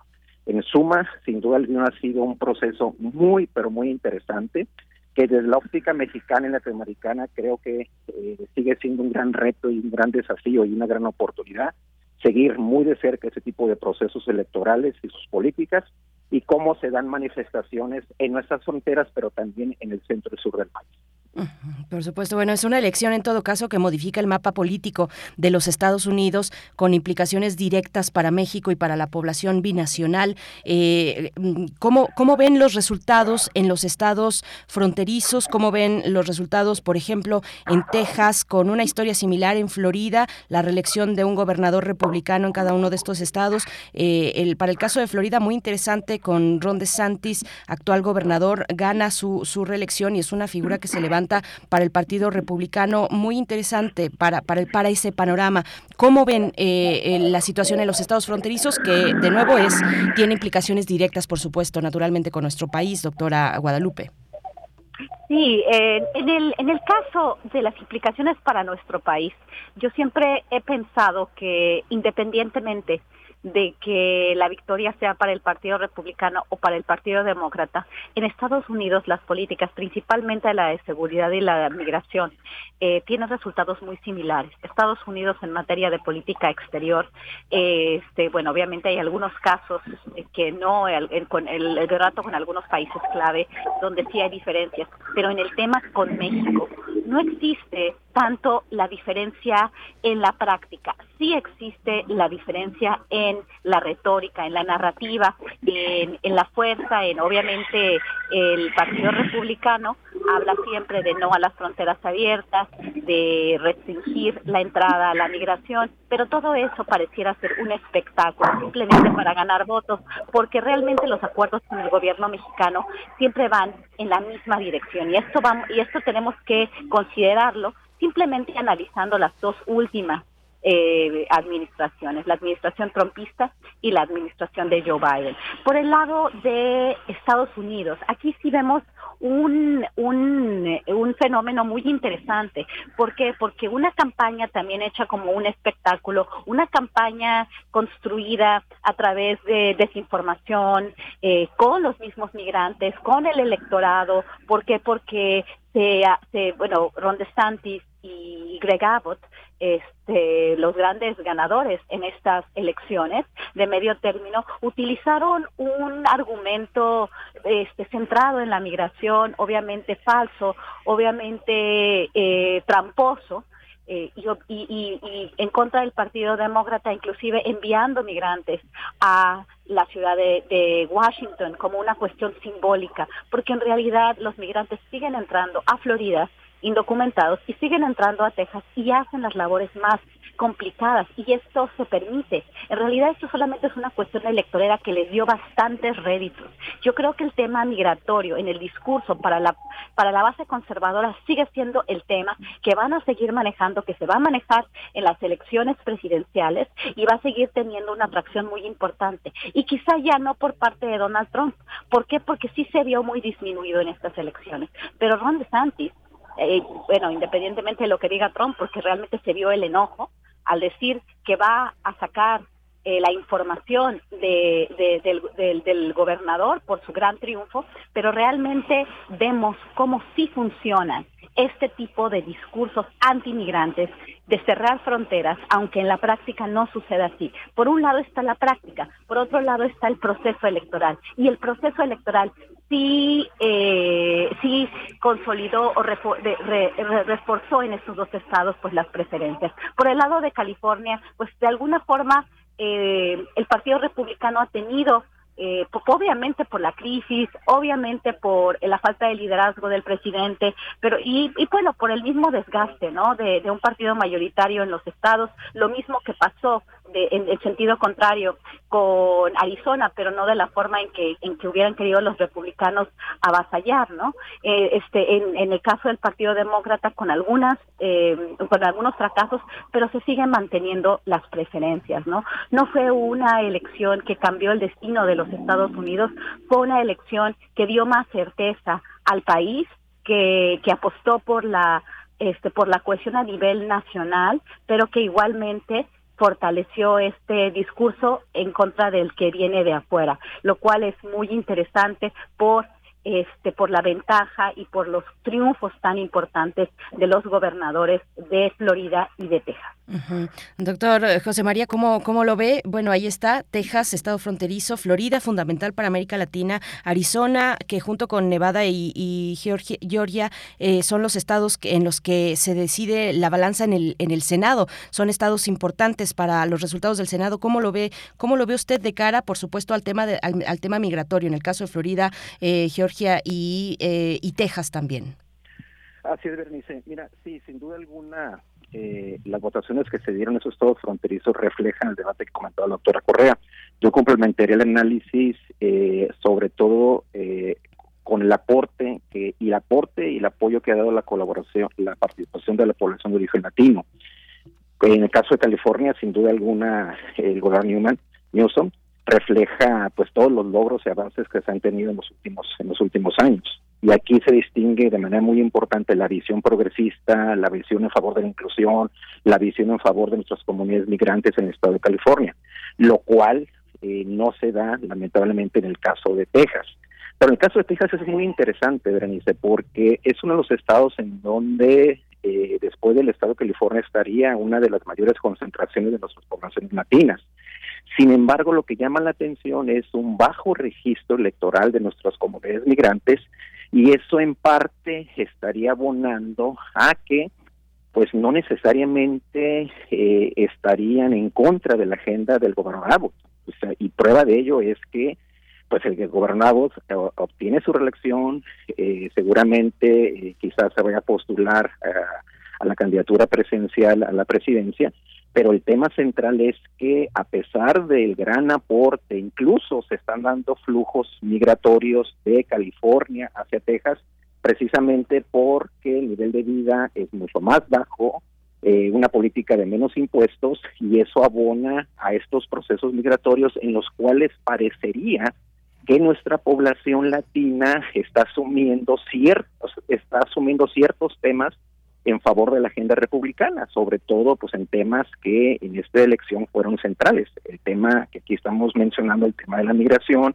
el tema del aborto, el tema que tiene que ver con apoyo de las minorías, y eso sin duda alguna es relevante porque tanto como los estados de California y Texas son fundamentales desde el punto de vista no únicamente de cómo están planteando una agenda migratoria, tanto a nivel local, regional y transfronterizo, y sobre todo por el aporte que tienen en, materia de, comercio internacional. Son de los estados en donde nuestras relaciones son centrales, son fundamentales, y ahí entra también el análisis comentado de la doctora Correa, es decir, al margen de quién quede en este tema que tiene que ver con las dinámicas fronterizas, los impactos del TEMEC, no necesariamente se estaría viendo eh, procesos, digamos, muy disruptivos que generarían una menor crítica u oposición. Por ejemplo, uno de los temas en donde se está dando una cooperación fundamental en los últimos 22 años es el mecanismo de cruces fronterizos establecido a raíz de los atentados terroristas y ahí a pesar de que lleguen actores republicanos o demócratas en Washington, existe una agenda. Aquí el desafío es en el sentido de que, como todo parece, todo parecería indicar, que eh, obtenga una, una, una mayoría, pero con uno o dos votos los demócratas en la Cámara del Senado, vaya pues propuestas, por ejemplo, la planteada por el presidente Biden, la reforma migratoria, va a ser muy compleja, va a ser muy difícil. Sin embargo, el tema, y lo estamos viendo ahorita con estos nuevos éxodos humanitarios y laborales a raíz sobre todo de la migración venezolana, cubana y nicaragüense, que están sumando cerca de un millón de, detenciones en este año fiscal en Estados Unidos, va a reflejar seguramente que se van a establecer una serie de políticas restrictivas en términos de cuotas, en términos de mayores restricciones, y esto seguramente quizás se vaya a fortalecer con una mayor influencia republicana. En suma, eh, hemos visto un proceso muy importante que refleja, eh, yo diría, la polarización del país, sobre todo en el caso de Arizona. La diferencia de Arizona, por ejemplo, con dos mujeres muy activas, con agendas distintas, la, la candidata gobernadora por el Partido Republicano con una agenda en materia de seguridad fronteriza, control migratoria, y en cambio la candidata demócrata con una agenda mucho más a favor de la inclusión, del desarrollo económico, de la innovación, refleja esta polarización. En el caso de Nuevo México, eh, tengo entendido que ganó el gobierno demócrata y esto sin duda alguna en lo general pues nos marca que en el contexto, por ejemplo, de que ya vamos a, a este año de se estarían eh, se estaría llegando a 40 años de la conferencia de gobernadores fronterizos creo que puede ser una gran oportunidad para volver a reactivar sobre todo en este contexto de oportunidades retos y desafíos. Vamos a ir eh, con, con la agenda con los puntos más concretos de la agenda el control de armas el aborto que ya se ha mencionado el mercado de, de, de la droga la economía por supuesto eh, la inflación en niveles históricos en Estados Unidos bueno todos ellos la guerra en Ucrania también todos ellos temas que impactan a nuestro país de alguna u otra manera. Pero antes, antes de movernos a la agenda concretamente, eh, quisiera preguntarles, hace un momento la doctora Correa decía, Trump divide, apuntaba hacia esa idea, digamos, como, como traduciendo el papel que ha resultado de Trump en este proceso. ¿Cómo lo ven? ¿Cuál es el, el, el, peso, el significado de la figura de Trump hoy en el Partido Republicano con este proceso, doctora Correa? Sí, como decía, eh, a mí me sorprendió bastante y nos sorprendió bastante en Washington estos resultados, porque porque realmente de lo que se hablaba hasta antes de la elección era de, de la importancia de Donald Trump como como candidato eh, y que iba a ser el candidato, que no había ningún liderazgo más que él. Y bueno, como supimos en las primarias, los candidatos de Donald Trump ganaron de una forma avasalladora. Entonces se veía el partido, este, pues, eh, junto con él, además de las políticas, además de la experiencia que se que se pudo apreciar con el tema de simplemente de la migración, que es un tema interno. ¿eh? Vamos a entender otra cosa que me parece muy interesante, que los republicanos no critican la política exterior o, la, la, estrategia con Ucrania, eh, la estrategia con el Medio Oriente, la estrategia en general del Partido Demócrata. Aquí fue una cuestión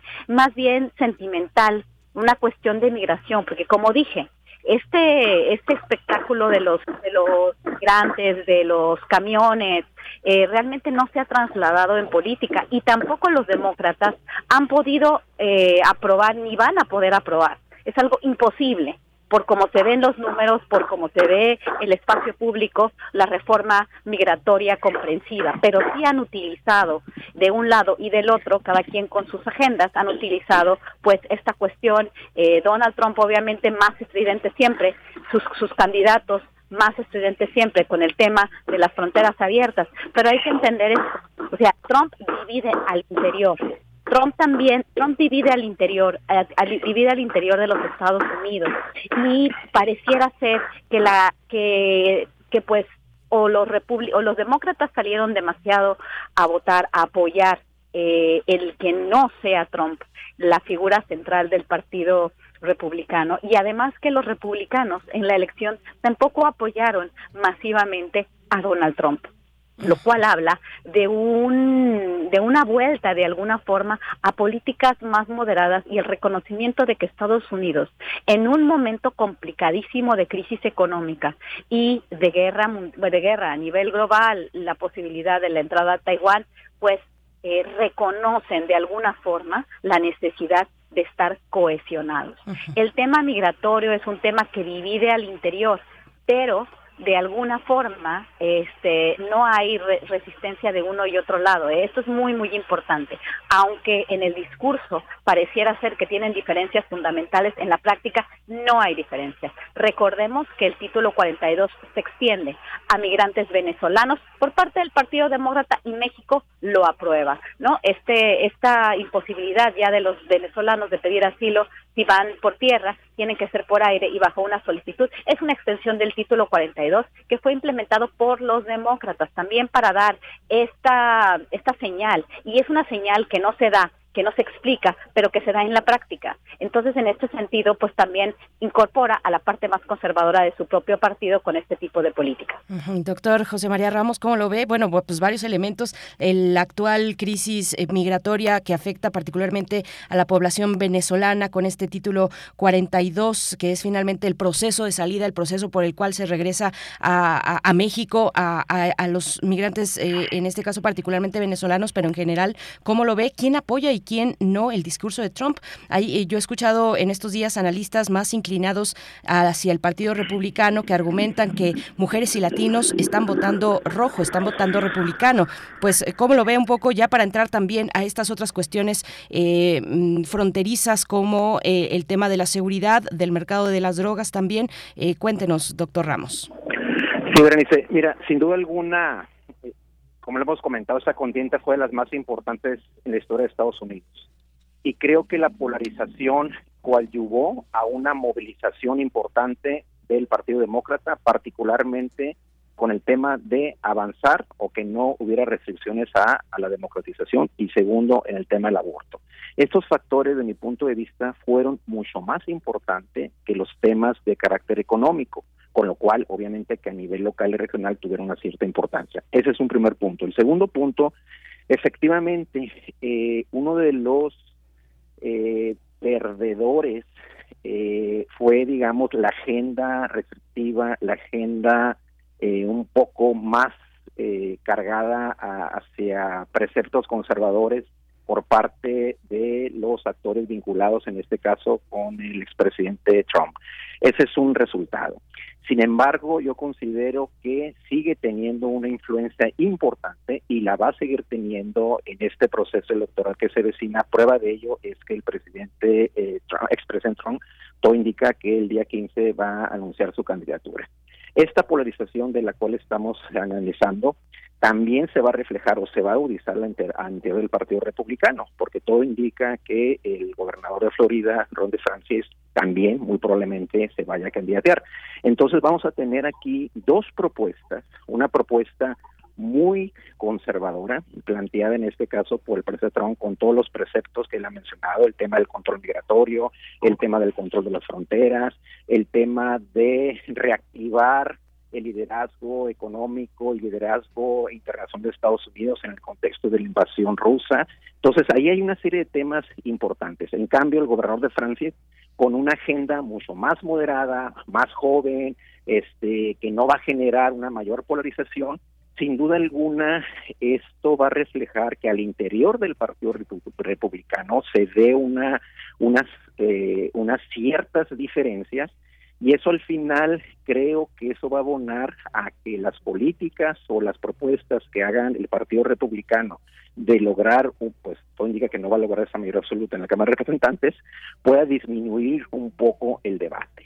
Sin embargo, bueno, pues el, desafío es eh, eh, seguir analizando esta, esta lógica, eh, totalmente de acuerdo en el planteamiento de la doctora Correa en el sentido de que, por ejemplo, el tema que nos cuestionabas, Berenice, de las restricciones de votos a la migración venezolana, este tema eh, seguramente va a seguir el título 42, que ha sido muy cuestionado desde la administración del presidente Trump, va a seguir siendo, no obstante algunas críticas de algunos actores demócratas, precisamente por las restricciones que está generando, pero que finalmente le abona de alguna otra manera al, a, las, a los actores demócratas de que están pretendiendo un control de las fronteras. Prueba de ello es que estamos viendo que en ese año fiscal se dieron cerca de 2.200.000 detenciones eh, a lo largo de la frontera de México-Estados Unidos en el año fiscal pasado, de eh, octubre del 2021 a, a, septiembre de este año,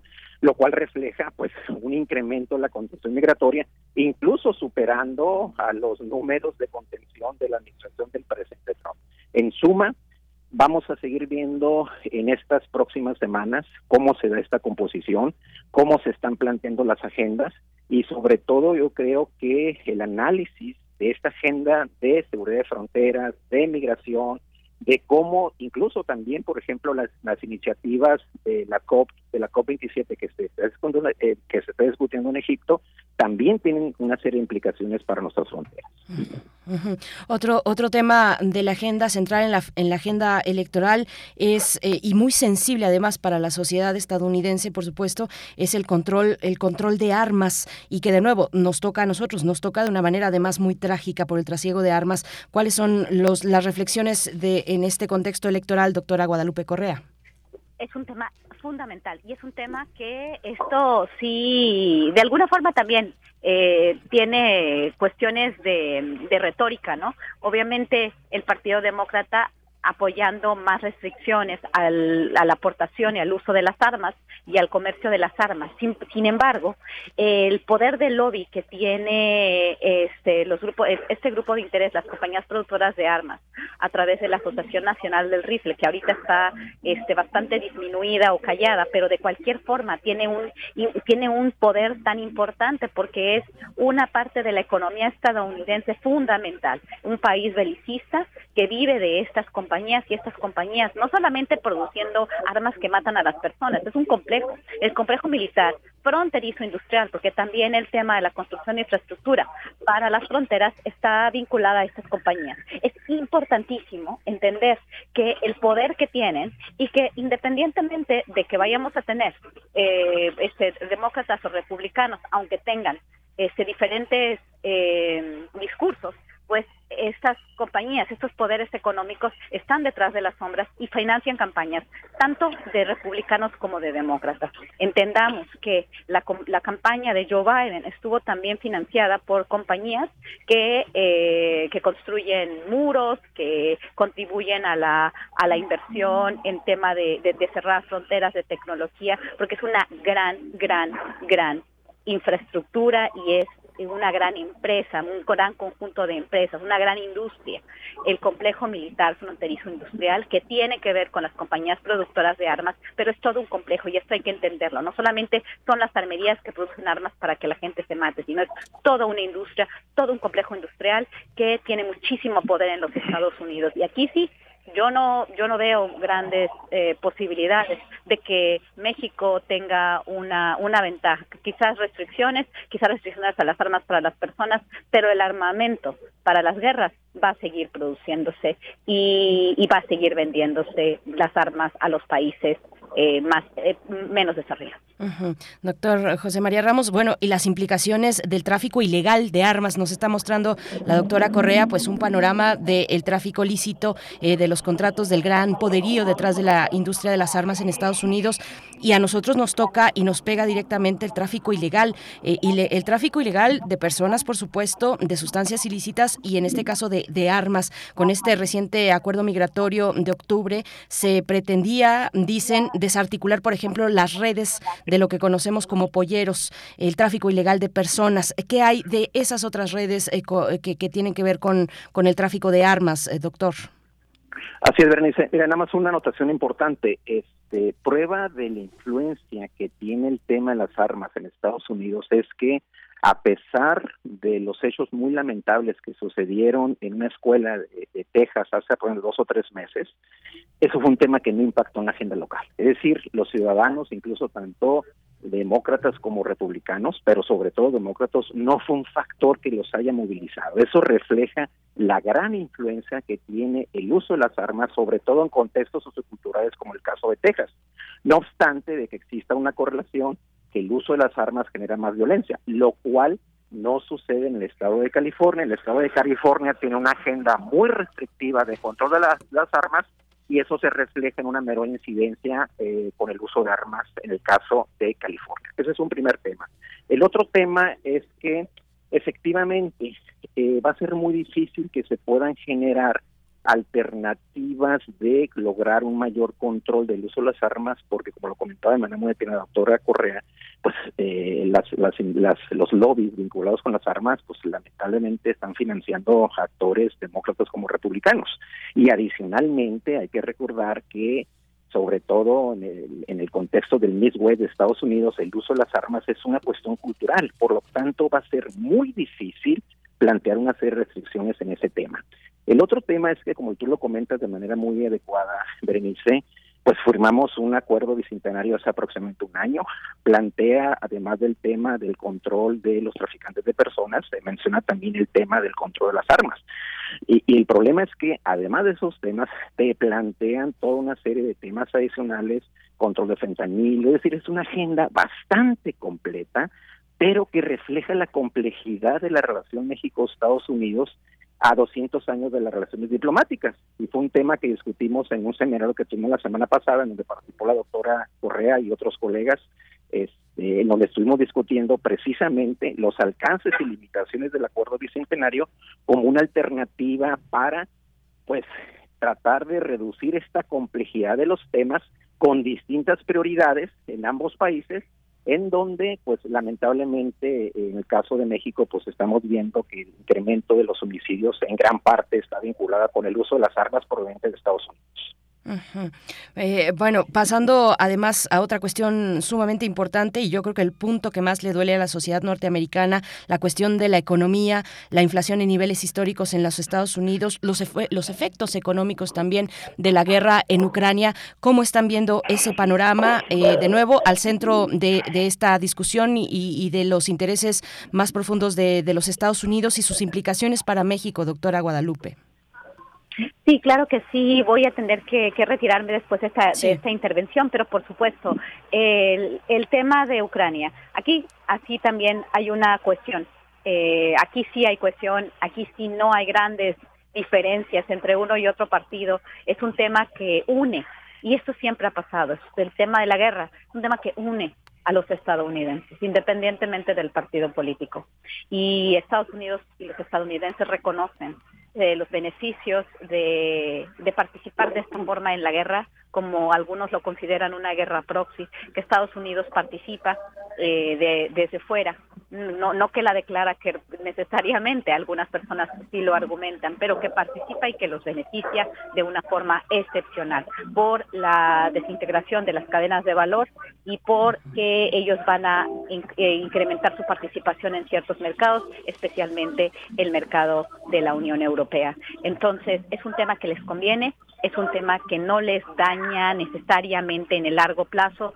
Obviamente el tema de la inflación, pero esto ya este, ellos están acostumbrando, ¿por qué? Por el tema también de la pandemia, la política monetaria, los errores, pero en el largo plazo me da la impresión que los estadounidenses están conscientes como un país belicista que son por la historia, por, por, eh, por el contexto, que los va a beneficiar en, en, una medida importante. A Estados Unidos siempre lo han beneficiado las guerras en el, en el, en el marco global.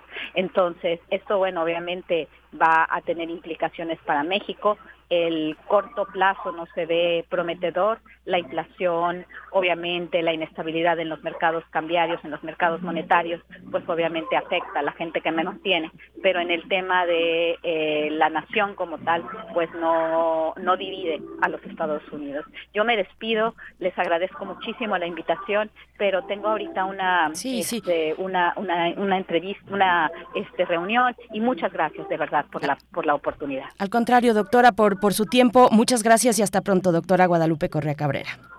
Muchas gracias. Hasta luego, José María. Hasta luego, Berenice. Hasta luego, Miguel Ángel. Que les vaya muy bien. Hasta luego. Un gusto. Gracias, doctora. Nos vemos pronto. Un gusto. Doctora Guadalupe Correa Cabrera, profesora asociada de Política y Gobierno de la George Mason University en el estado de Virginia, en los Estados Unidos. Bueno, siempre que nos, eh, con un análisis que nos aporta elementos para la comprensión de un momento muy complejo y nos quedamos, doctor José María Ramos, para un cierre. Eh, pues bueno, ¿con qué, ¿con qué cerrar? ¿Cuál es el panorama? Yo les planteaba la cuestión económica eh, para y sus implicaciones también para nuestro país. Así es, Berenice. Mira, y yo creo que el tema económico eh, fue, fue, no fue muy importante en esta coyuntura. Lo va a seguir siendo por los niveles inflacionarios que caracterizan a Estados Unidos y sobre todo porque fue una de las estrategias planteadas por el Partido Republicano para lograrse una mayor adhesión electoral, lo cual no sucedió. Sin embargo, bueno, lo que estamos viendo, esta polarización refleja que va a seguir siendo un tema, sobre todo porque los niveles inflacionarios en, el caso de Estados Unidos no se hayan visto en los últimos 30 años, lo cual es un tema preocupante. Desde ese punto de vista, eh, va a ser una situación que va a ser parte de la agenda, va a ser una situación que en el caso de la frontera México-Estados Unidos va a seguir siendo un tema importante sobre todo tomando que, como lo comentaba la doctora Correa, las cadenas de valor que se dan a partir del crecimiento de la industria maquiladora y la necesidad de reactivar la economía en los Estados Unidos en el contexto de los procesos de integración comercial abonan la necesidad de fortalecer esta parte. Por lo tanto, desde mi punto de vista, va a ser un tema relevante. Los republicanos van a tratar de insistir en el, en el tema, sobre todo por sus implicaciones y para tratar un poco de reducir los temas que, desde mi punto de vista, generaron un mayor avance democrático, como es el tema de la polarización social y ideológica, eh, los procesos de derechos civiles y sobre todo el tema del aborto. Pues muchas gracias igualmente, doctor José María Ramos, como siempre, por aceptar esta participación y por ponernos estos elementos muy interesantes para, para el diálogo, para la reflexión. Le agradecemos y le deseamos muy buen fin de semana. Muchas gracias, Berenice. Te envío un saludo desde Bacalar. Hasta pronto, estemos en comunicación. desde Bacalar, en esta ocasión, yo iba a mandar un saludo a Tijuana. Muchas gracias, doctor. Hasta pronto. Que no, la pase no, muy bien. Andamos por acá. Encantado. Gracias. Gracias, doctor. José María Ramos, eh, doctor en Ciencias Políticas y Sociología, es profesor investigador del Departamento de Estudios de Administración Pública en el Colegio de la Frontera Norte, en el COLEF, y también miembro del colectivo CACEDE. Pues bueno, ahí está este balance con tantos elementos volando, se va el tiempo, eh, porque es una, eh, pues una conversación que da, que da para ello, que da para mucho, que son muchas las cuestiones que se ponen sobre la mesa con una elección como esta, que, repito, puede pues cambia en realidad el mapa político de un país tan importante como los Estados Unidos y tan relevante para la para nuestra realidad nacional también acá en México. Así es que bueno, estamos también con sus comentarios en redes sociales. Refrancito dice, mm, tema tan complejo y de gran alcance y bien dicen demócratas y republicanos pues usan las relaciones y la migración como discursos y actúan igual. Los derechos de mujeres que fueron vulnerados tal influyó en el voto. Eh, bueno, pues nos eh, le está enviando también un abrazo a la doctora Correa Cabrera. Gracias, gracias por sus comentarios. David eh, Castillo Pérez por acá, eh, em, Mireya Arriola también, Rosario Durán Martínez. Nosotros vamos, vamos a, uy, pongan atención porque lo que viene es de su interés. Es de su interés. Vamos a tomar un respiro esta mañana, 8 con 51 minutos. Y lo que vamos a compartir con ustedes son cortesías, cortesías para que asistan al Teatro Bar El Vicio. Tenemos tres cortesías dobles para la obra, para el espectáculo Ribotrip todo se derrumbó para la función de este sábado 12 de noviembre a las 7.30 horas, a, las 19, a las 19.30 horas, 7.30 de la tarde. Eh, el acceso es una hora antes, así es que, a ver, revisen si ustedes en su agenda para este sábado, 19.30 horas, tienen oportunidad de asistir al Teatro Bar El Vicio en, en la colonia del Carmen Coyoacán, si es del Carmen, sí, si es del Carmen, Ribotrip, todo se derrumbó. Y bueno, quienes sí tengan esa oportunidad pueden acercarse a nuestra red social, nuestra cuenta en Facebook, arroba P, no, es Primer Movimiento UNAM en Facebook y ahí van a encontrar ya la publicación con las instrucciones para que se puedan llevar una de estas tres cortesías, las primeras tres personas que se acerquen. Recuerden que estamos regalando y haciendo estas cortesías hasta las 11 de la mañana. Ya a las 11 con uno, ya nos fuimos al fin de semana, en realidad. Tamara Quiroz se fue a sus otras actividades, así es que hasta las 11 de la mañana, pero apúrense ahorita, si tienen el deseo de asistir, asistir al Teatro Bar El Vicio, tres cortesías para Ribotrip, todo se derrumbó, la función de este sábado 12 de noviembre. Y en este momento, en este momento nos vamos a ir cuando son las 8 con 52 minutos a una recomendación literaria.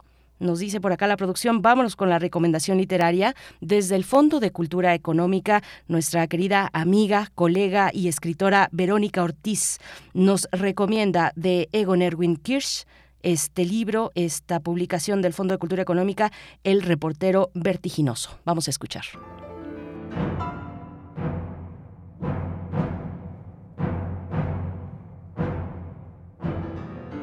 Muy buen día, les saludo con enorme gusto. Cuando tenemos la oportunidad de leer por primera vez a un autor o autora, entramos al texto con reservas. En ocasiones, pocas por suerte, yo lo confieso, si no me interesa o está mal escrito, lo cierro. Acabo de terminar de leer El reportero vertiginoso de Egon Erwin Kish sus más de 50 narraciones nos atrapan y gozamos de este periodismo, del reportaje y la crónica como si fuera un libro de cuentos.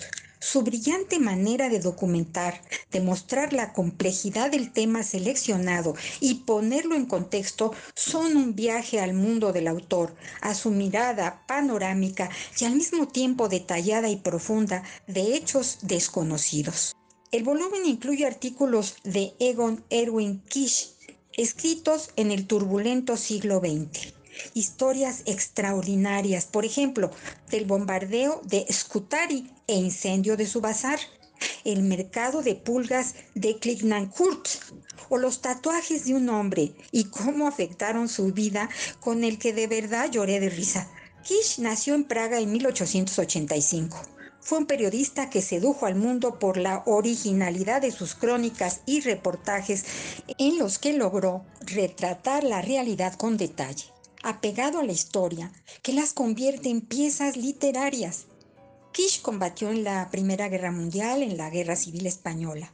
Fue en la Segunda Guerra Mundial cuando se vio obligado a huir de Francia y gracias a una visa concedida por el cónsul mexicano Gilberto Bosques, logró refugiarse en nuestro país donde escribió Descubrimiento de México. Con un amplio prólogo de Fabricio Mejía Madrid que cuenta parte de la vida del autor, el epílogo de Dieter Schlenstedt da cuenta de que en 1924 el crítico Paul Wigler calificó a El reportero vertiginoso como el mejor libro del año, además de revolucionario, y dijo que, con todas sus energías juntas, haría estallar la literatura.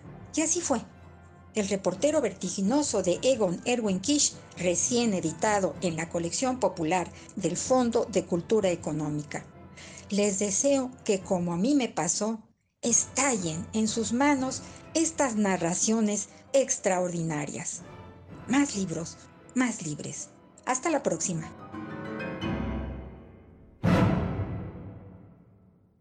Muchas gracias a Vero Ortiz, Verónica Ortiz, desde el Fondo de Cultura Económica, eh, colega periodista, escritora y amiga de Primer Movimiento, bueno, que cada semana, hacia el fin de semana, nos hace una buena recomendación. ¿Qué les parece? ¿Ustedes han atendido las recomendaciones que nos hace eh, y además, eh, pues con esta oportunidad de acercarse al Fondo de Cultura Económica con precios realmente accesibles, accesibles para mm, todos los bolsillos, para la mayoría de los bolsillos, que esa es la misión muy interesante que están haciendo eh, desde el Fondo de Cultura Económica, eh, llevando a la gente, a la gente los libros con estas eh, brigadas, brigadas de la Brigada para Leer en Libertad, por supuesto, pero desde el Fondo de Cultura Económica, pues los libros que se han regalado, son millones, millones de libros, no tengo el dato exacto de cuántos, pero son millones de libros que se han regalado en esta actual administración del Fondo de Cultura Económica y bueno, Ver Ortiz nos hace estas recomendaciones, así es que si ustedes eh, ya tomado alguna de ellas, alguna de estas recomendaciones, cuéntenos qué les pareció, coméntenos en redes sociales. Mientras tanto, nos vamos a ir al corte, pero antes, 8 con 57 minutos, nos vamos con música. Vamos a escuchar una complacencia, una petición eh, para Karim Buendía, que nos pide algo de Luis Alberto Espineta, ni más ni menos, Alma de Diamante. Con esto cerramos nuestra segunda hora, nos despedimos de Radio Nicolaita, vamos a música y después al corte.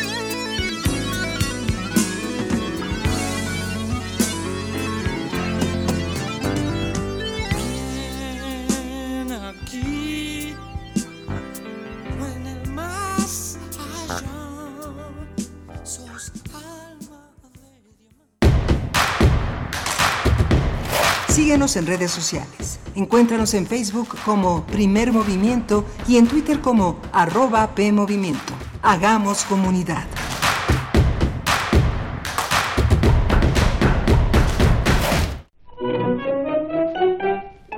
El señor Napoleón sostiene un encuentro con diferentes representantes femeninas de la clase media de la ciudad de Zamora. Una profesora, una ama de casa, una nodriza, una señorita, una prostituta, para convencerlas de iniciar una liga en favor del control natal, algo que la sociedad conservadora no ve con buenos ojos. ¿Qué cosa eres? ¿Reniegas de tus hijos? No reniego de tus hijos presentes, pero no me obligues a renegar de los futuros. Te invité a venir, a oír y a callar. ¿Me invitaste a oír, aprender y callar? He oído, he aprendido. Solo me falta callar. Calla pues, Medea, mala esposa. De la colección de ficción sonora de Radio UNAM, Memoria del Mundo de México de la UNESCO 2021, presentamos Sea usted breve, adaptación de la farsa de Javier Villaurrutia, sábado 12 de noviembre a las 20 horas, por el 96.1 de FM y en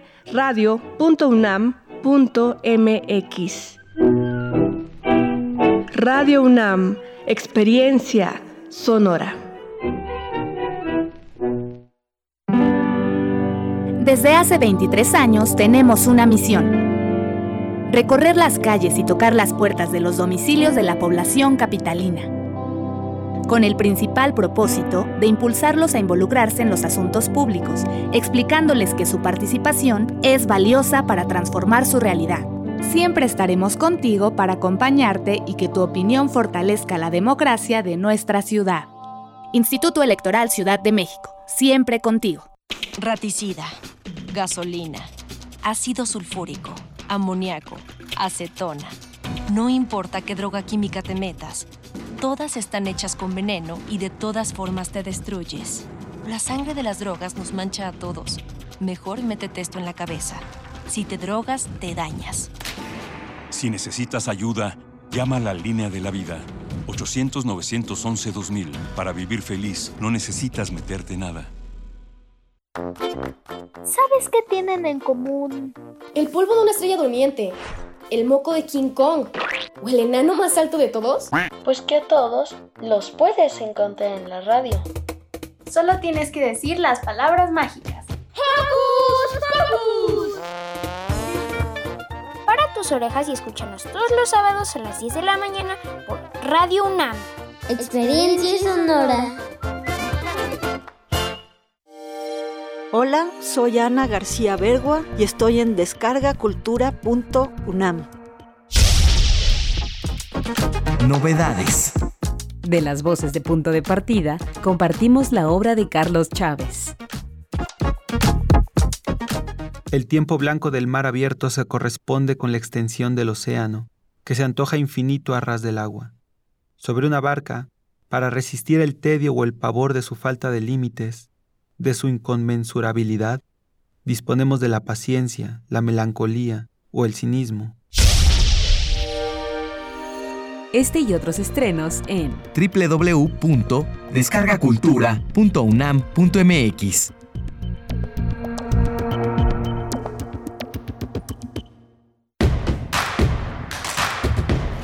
Encuentra la música de primer movimiento día a día en el Spotify de Radio UNAM y agréganos a tus favoritos.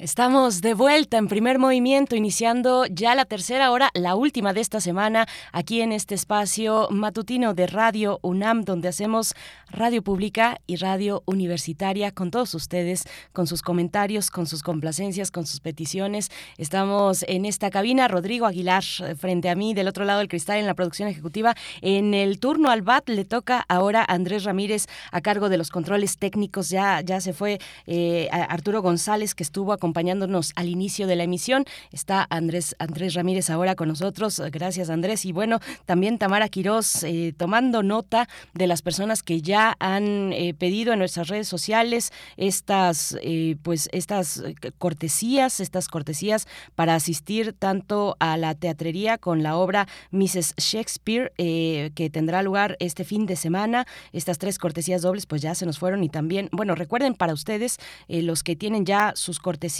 que tienen que llegar 45 minutos antes a taquilla para pedir eh, con su identificación eh, la, la cortesía que les corresponde. Y también se fueron ya a ver si ya se fueron todos y si no, pues hay que revisarlo en Facebook, los, las cortesías para el Teatro Bar El Vicio y la obra, el espectáculo Ribotrip todo se derrumbó con un elenco, bueno, pues que va de este tamaño. Nora Huerta, Tarek Ortiz, Tarek Ortiz, eh, Jorge Fernández, Richard López y Memo Ibarra en el Teatro Bar El Vicio para este sábado 12 de noviembre. Se fueron por Facebook las cortesías para Teatro Bar El Vicio y bueno, aquí seguimos en esta mañana. Berenice Camacho en los micrófonos. Miguel Ángel Quemain va a incorporarse el próximo lunes. Anda viajando en estas horas, yo creo, de la mañana. Anda con rumbo al norte del país, va a Tijuana, una invitación que le, que, le hicieron a Miguel Ángel Quemain. Ya nos contará el próximo lunes de qué se trató y pues si nos puede dar las coordenadas para, para que veamos los resultados de esa invitación, pues también, también será muy oportuno. Pues bueno, nosotros, bueno, se fue, se fue Miguel Ángel Quemain, pero nos dejó la poesía necesaria. Le toca eh, el turno también de la poesía necesaria y lo vamos a tener en su selección y en su voz, eh, en la voz de Miguel Ángel Quemain, la poesía necesaria en esta mañana. Después tendremos en nuestra mesa del día eh, pues una conversación muy interesante con Regina Orozco, que bueno, todo el mundo la conoce, una de las divas de México, precisamente con su espectáculo Regina en Diván Regina en Diván, de regreso a casa. Ese regreso a casa significa 15 años después regresar al Teatro Bar El Vicio. La trayectoria de Regina Orozco está marcada no solamente por eh, la actuación, eh, por, por, la música como cantante, soprano por supuesto, sino también como cabaretera. Un inicio muy interesante, muy importante en su carrera con el Teatro Bar El Vicio y vamos a conversar respecto a este regreso con el show Regina en Diván, de regreso a casa y hacia el final, hacia el final, una recomendación, una recomendación para todos ustedes desde una recomendación teatral en el foro Shakespeare. Se trata de La Casa por la Ventana, historias del motel para dramaturgias del pasado.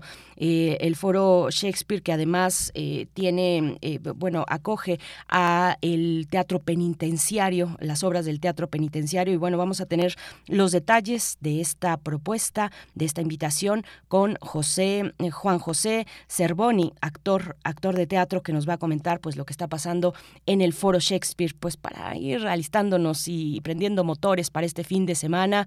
¿Cuáles son sus sus planes. Cuéntenos por acá. Por acá con respecto a las a las eh, pues a las eh, sugerencias literarias que nos hace Verónica Ortiz desde el Fondo de Cultura Económica, Refrancito nos dice Pasumecha suena increíble. ¿Cómo no van a dar ganas de leer este libro con la recomendación tan amena e intensa de Vero Ortiz? Sí lo voy a ir a buscar, dice, justo hoy andaré en el centro y se me hace que voy a buscarlo. Apenas terminé lo que compré en la feria del Zócalo. En la feria del Zócalo, que también una oferta muy interesante en Feria del Zócalo, en la FIL del Zócalo el mes pasado, pues eh, muy, muy interesante en su oferta literaria, por supuesto, que es lo, central en una feria de libro, pero también con posicionamientos políticos importantes eh, en, esa, en el contexto de la FIL del Zócalo. Pues bueno, si ustedes eh, tienen todavía por ahí algunos libros que se, que se, que se que adquirieron en la FIL del Zócalo, cuéntenos, cuéntenos, cuéntenos qué tal. Ahí están nuestras redes sociales, arroba PMovimiento en Twitter y Primer Movimiento UNAM en Facebook para que nos puedan comentar y hacer recomendaciones, ¿no? Para las lecturas de este fin de semana, díganos qué es lo que nos están recomendando ustedes, nuestros queridos radioescuchas. Yo los voy a dejar con la voz de Miguel Ángel Quemain en La Poesía Necesaria y vuelvo con ustedes para hablar, platicar con Regina Orozco.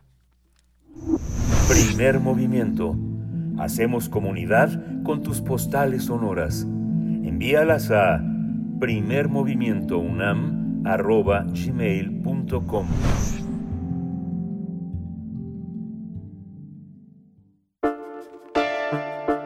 Es hora de Poesía Necesaria. La poesía de esta mañana está dedicada a Roberto Ballarino. Hace 20 años, un día como hoy, eh, Roberto Ballarino falleció. Falleció eh, minado por la diabetes y por una vida que muchos decían de excesos, aunque los excesos fueron el alimento de sus sueños, como dice uno de sus grandes amigos, eh, Rogelio Villarreal, animado por la música, la poesía y el periodismo cultural.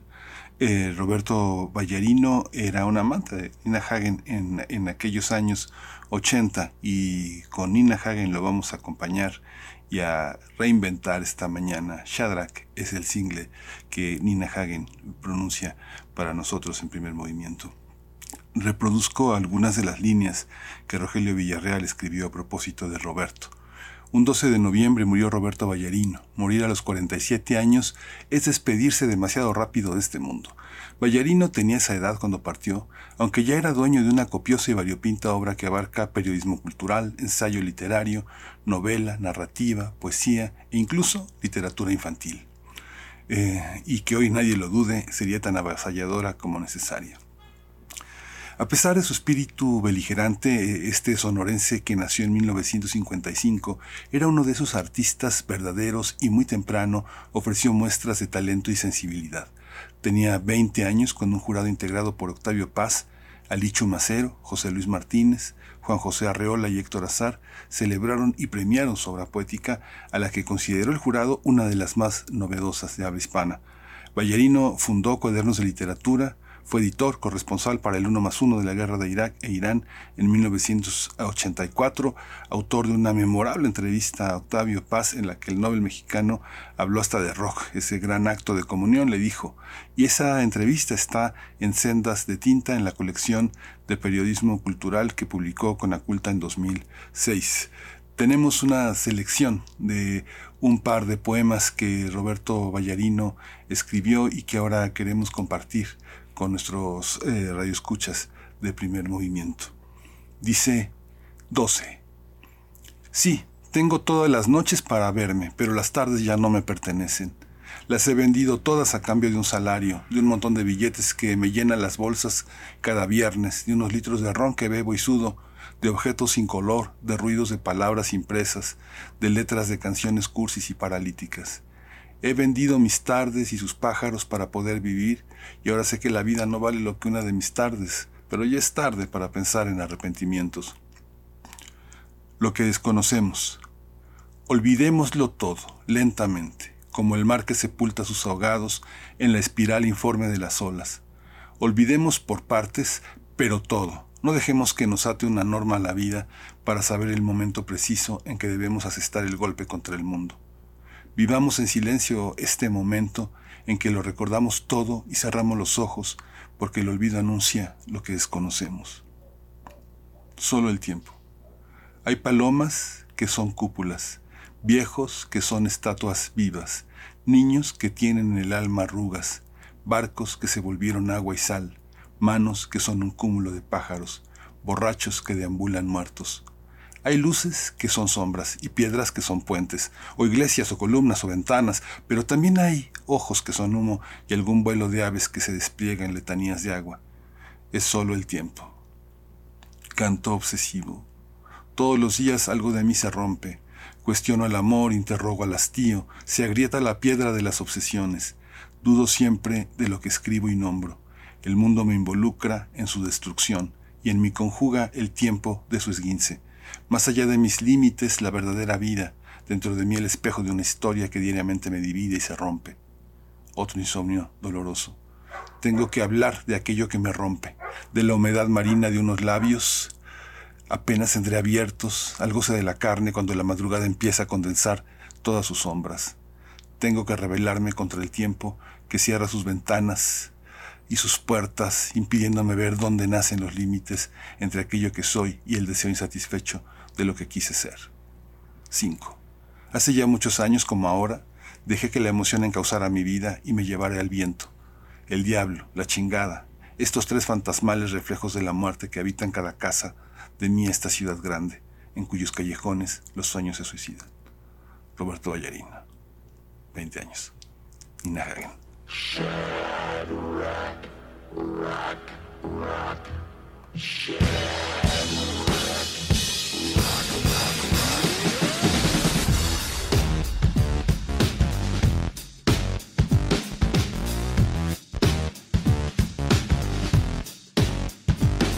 ja, es waren mal dreckig aus dem schönen Lande Israel. Die Unternahmen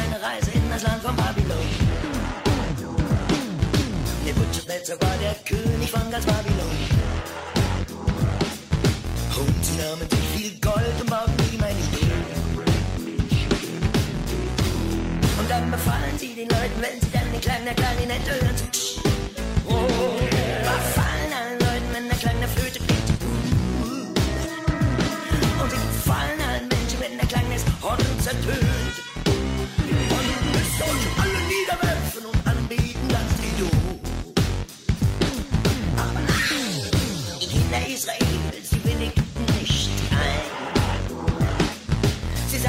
wir wollen keine Goldidol-Anbeter sein. Oh nein, die Kinder wussten sehr wohl, dass Idole sind. Und so schmiss der Kind die Hitze Feuer rein. Oh nein, Hitze auf Sulfur glühenden Höllenstein. Das gute Buch, doch damit nicht genug. Sogar siebenmal heißer gemacht wie sonst immer und so wurde es immer schlimmer. Dann hat er sogar seine eigenen Soldaten verbrannt und ist weggerannt. Share.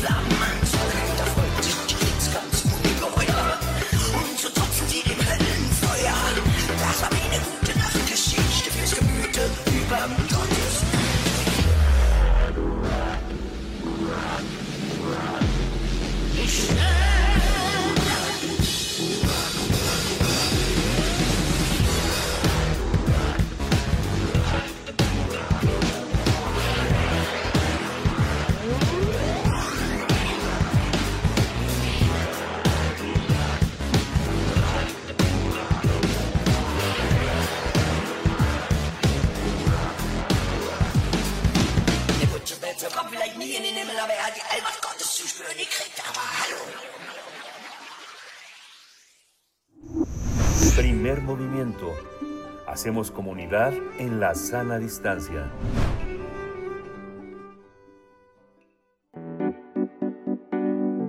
La mesa del día. Regina Orozco regresa. Regresa al Teatro Bar El Vicio, el lugar que ha sido su casa durante 32 años, más de 32 años, con un concierto cabaret que titula Regina en diván, regreso a casa. Con este espectáculo, Regina deja atrás la pandemia y sus fantasmas y retorna a su gran pasión del canto en un espacio íntimo donde va a dar rienda suelta a su enorme versatilidad vocal. El espectáculo tiene la dirección musical del maestro Ricardo Martín, quien además la va a acompañar al piano. Este espectáculo va a tener dos únicas funciones. Va a ser viernes 11 y 25 de noviembre a las 21.30 horas.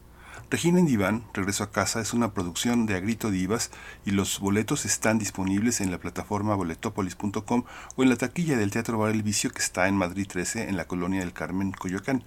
Vamos a conversar con Regina Orozco sobre su espectáculo en el Teatro Bar El Vicio y está ya en la línea con nosotros, actriz, cantante, soprano, cabaretera, gran creadora. Regina Orozco, buenos días, bienvenida. Buenos días, Regina Orozco. Te saluda al micrófono Berenice Camacho. Qué fortuna tenerte aquí esta mañana. Regina, ¿cómo estás? Berenice, muy buenos días aquí con el frío de la ciudad. Es que yo ya, yo ya ando, ya llevo cinco años fuera de la ciudad. Me fui primero a Cuernavaca y luego ahorita de hippie en Tepoztlán.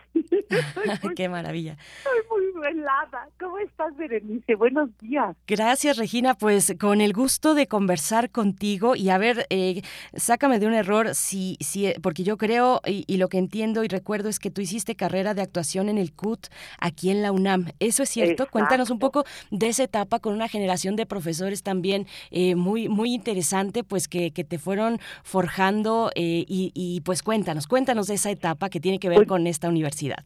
Híjole, pues en el CUT, te voy a ser sincera, mira, primero fui a hacer, este, fui a, a- a intentar estudiar con Héctor Mendoza en, en filosofía y letras ahí en UNAM y no pasé ni el, el- ni el, el primer día del propedéutico, o sea, me dijo fuera porque bajé las manos. Era tremendo Héctor Mendoza, tremendo, y luego ya me volví su amiga, pues. Eh, y después entré al CUT y estaba Ludwig Margules y me daba clases de teatro Julieta Gurrola, que luego este luego la maté en una película y le dije, ándale, de todas las que me hiciste, te voy a matar en el profundo carmesí, la enveneno. Entonces, bueno, el mundo da muchas vueltas eh, fantasiosamente, ¿no? Eh, fíjate que fue maravilloso haber estado en el CUT, nada más que estuve mu- estuve casi nada más un año. La verdad no tengo ni no tengo licenciatura. No le en digamos, aquí no le vamos a decir a nadie, Regina, no, no, le te digan preocupes. a nadie de la UNAM. Aquí calladitos. Querida Regina, pues qué gusto, qué gusto que nos compartas eh, pues momentos tan importantes de tu carrera. ¿Cuántos años de carrera, Regina Orozco? Eh, son, es que empecé a los siete años. O sea, sí lo estoy contando porque en Ciudad Satélite, que apenas empezaba, había una iglesia que hacían eh, obras musicales, comedias musicales, y teníamos, teníamos este temporadas, o sea, no era de una funcioncita, o sea, sí era amateur, pero eran jueves, viernes, sábado y domingo, y eran cuatro semanas, o sea, no era, era, sí era chamba. Entonces yo sí lo cuento, de estar arriba de un escenario 51 años. Sin caca, ya el próximo año ya 52 años de carrera, de haber pisado el escenario, de haber de, de haber dicho, bueno, yo soy de aquí. Y sí, no cabe duda que si soy del escenario me fascina estar ahí. Y nos fascina Arriba. verte, nos fascina verte ahí. Tienes ahí tu, tu, tu club de fans, de fanes, eh, como se dice. de fanes. Tu club de Una fanes. vez me escribió un, un gringo, ¿no? Y, y, y puso, este, yo soy tu ventilador. Cuando, cuando apenas el, el Google, el traductor Google, este, era- estaba muy, muy chafita. Esto te digo hace como 15 años. Yo soy tu ventilador. ¿Cómo que? Claro, el fan. Claro, claro. El fan Regina Orozco, pues, oye, mencionabas, me, mencionabas Profundo Carmesí de Arturo, de Arturo Ripstein. Bueno, pues más de más de por ahí de los 30 años ya estará llegando esta esta, esta producción 25. 25 Se cumplió años. este año 25 y Arturo eh, va a sacar la versión del director porque los productores hace 25 años decidieron que tenía que durar una hora cincuenta o algo así, no recuerdo. Y él dijo, ahora voy a hacer mi versión con 20, o 20 o 20 o 30 minutos que, que él quería poner y todavía va a ser más dura esta película. pues bueno. ahí, nos teníamos a, a, a, Daniel Jiménez Cachi y a mí este haciendo el doblaje de algo de escenas que pues tuvimos que hacer 25 años la voz más joven. Imagínate, de, de ese tamaño las eh, la virtuosa, la virtuosa voz de nuestra invitada de esta mañana, que bueno, conocemos que es, nos es muy familiar, eh, Regina Orozco, y, y, con este regreso al vicio, regresas al vicio, una vida de cabaret también, con este espectáculo, con este show, Regina en diván, que tiene ahí un juego de palabras para decir que por supuesto eres una diva. Eh, una diva en diván, eh, pero cuéntanos, cuéntanos de este regreso, eh, mm, de, de, los orígenes, tal vez un poco recordar a las personas que estuvieron, a las grandes cabareteras que estuvieron incluso antes de las Reinas Chulas, eh, pues una etapa muy importante para el cabaret en nuestro país, Regina. claro, el, vicio antes era el hábito, de tanto hábito hizo vicio. Y estaba yo con Jesús Rodríguez, Liliana Felipe, Tito Vasconcelos, o sea, estuve pues yo con, con pues yo era de las generaciones chamacas, pues, supuestamente, ahorita yo no. y Regina Diván, eh, yo, yo lo hice, no estrené ese espectáculo en el vicio, ya después ya, ya, ya regresé a hacerlo ahí. Yo lo hice en un, en un, eh, en un teatro bar de, de Jaime Morales y, bueno, este, allá en, en, en la Condesa pero lo hice hace 15 años. Con, eh, el, espectáculo se trata de, eh, yo le doy al público una lista de canciones y con una lista de estilos musicales y una lista de estados emocionales. Ah, antes lo hacía una mujer en Cuba, este, eh, ponía una lista de canciones con estilos musicales, pero pues yo como soy cabaretera y actriz, le puse estados emocionales. Yo empecé con 20 Ahorita ya son 50 canciones desde desde Virgen de Medianoche, Alma Mía, este Paloma Negra, hasta Sálvame de RBD, pues cosas que he cantado durante mi vida. Cambia todo, cambia el chorrito.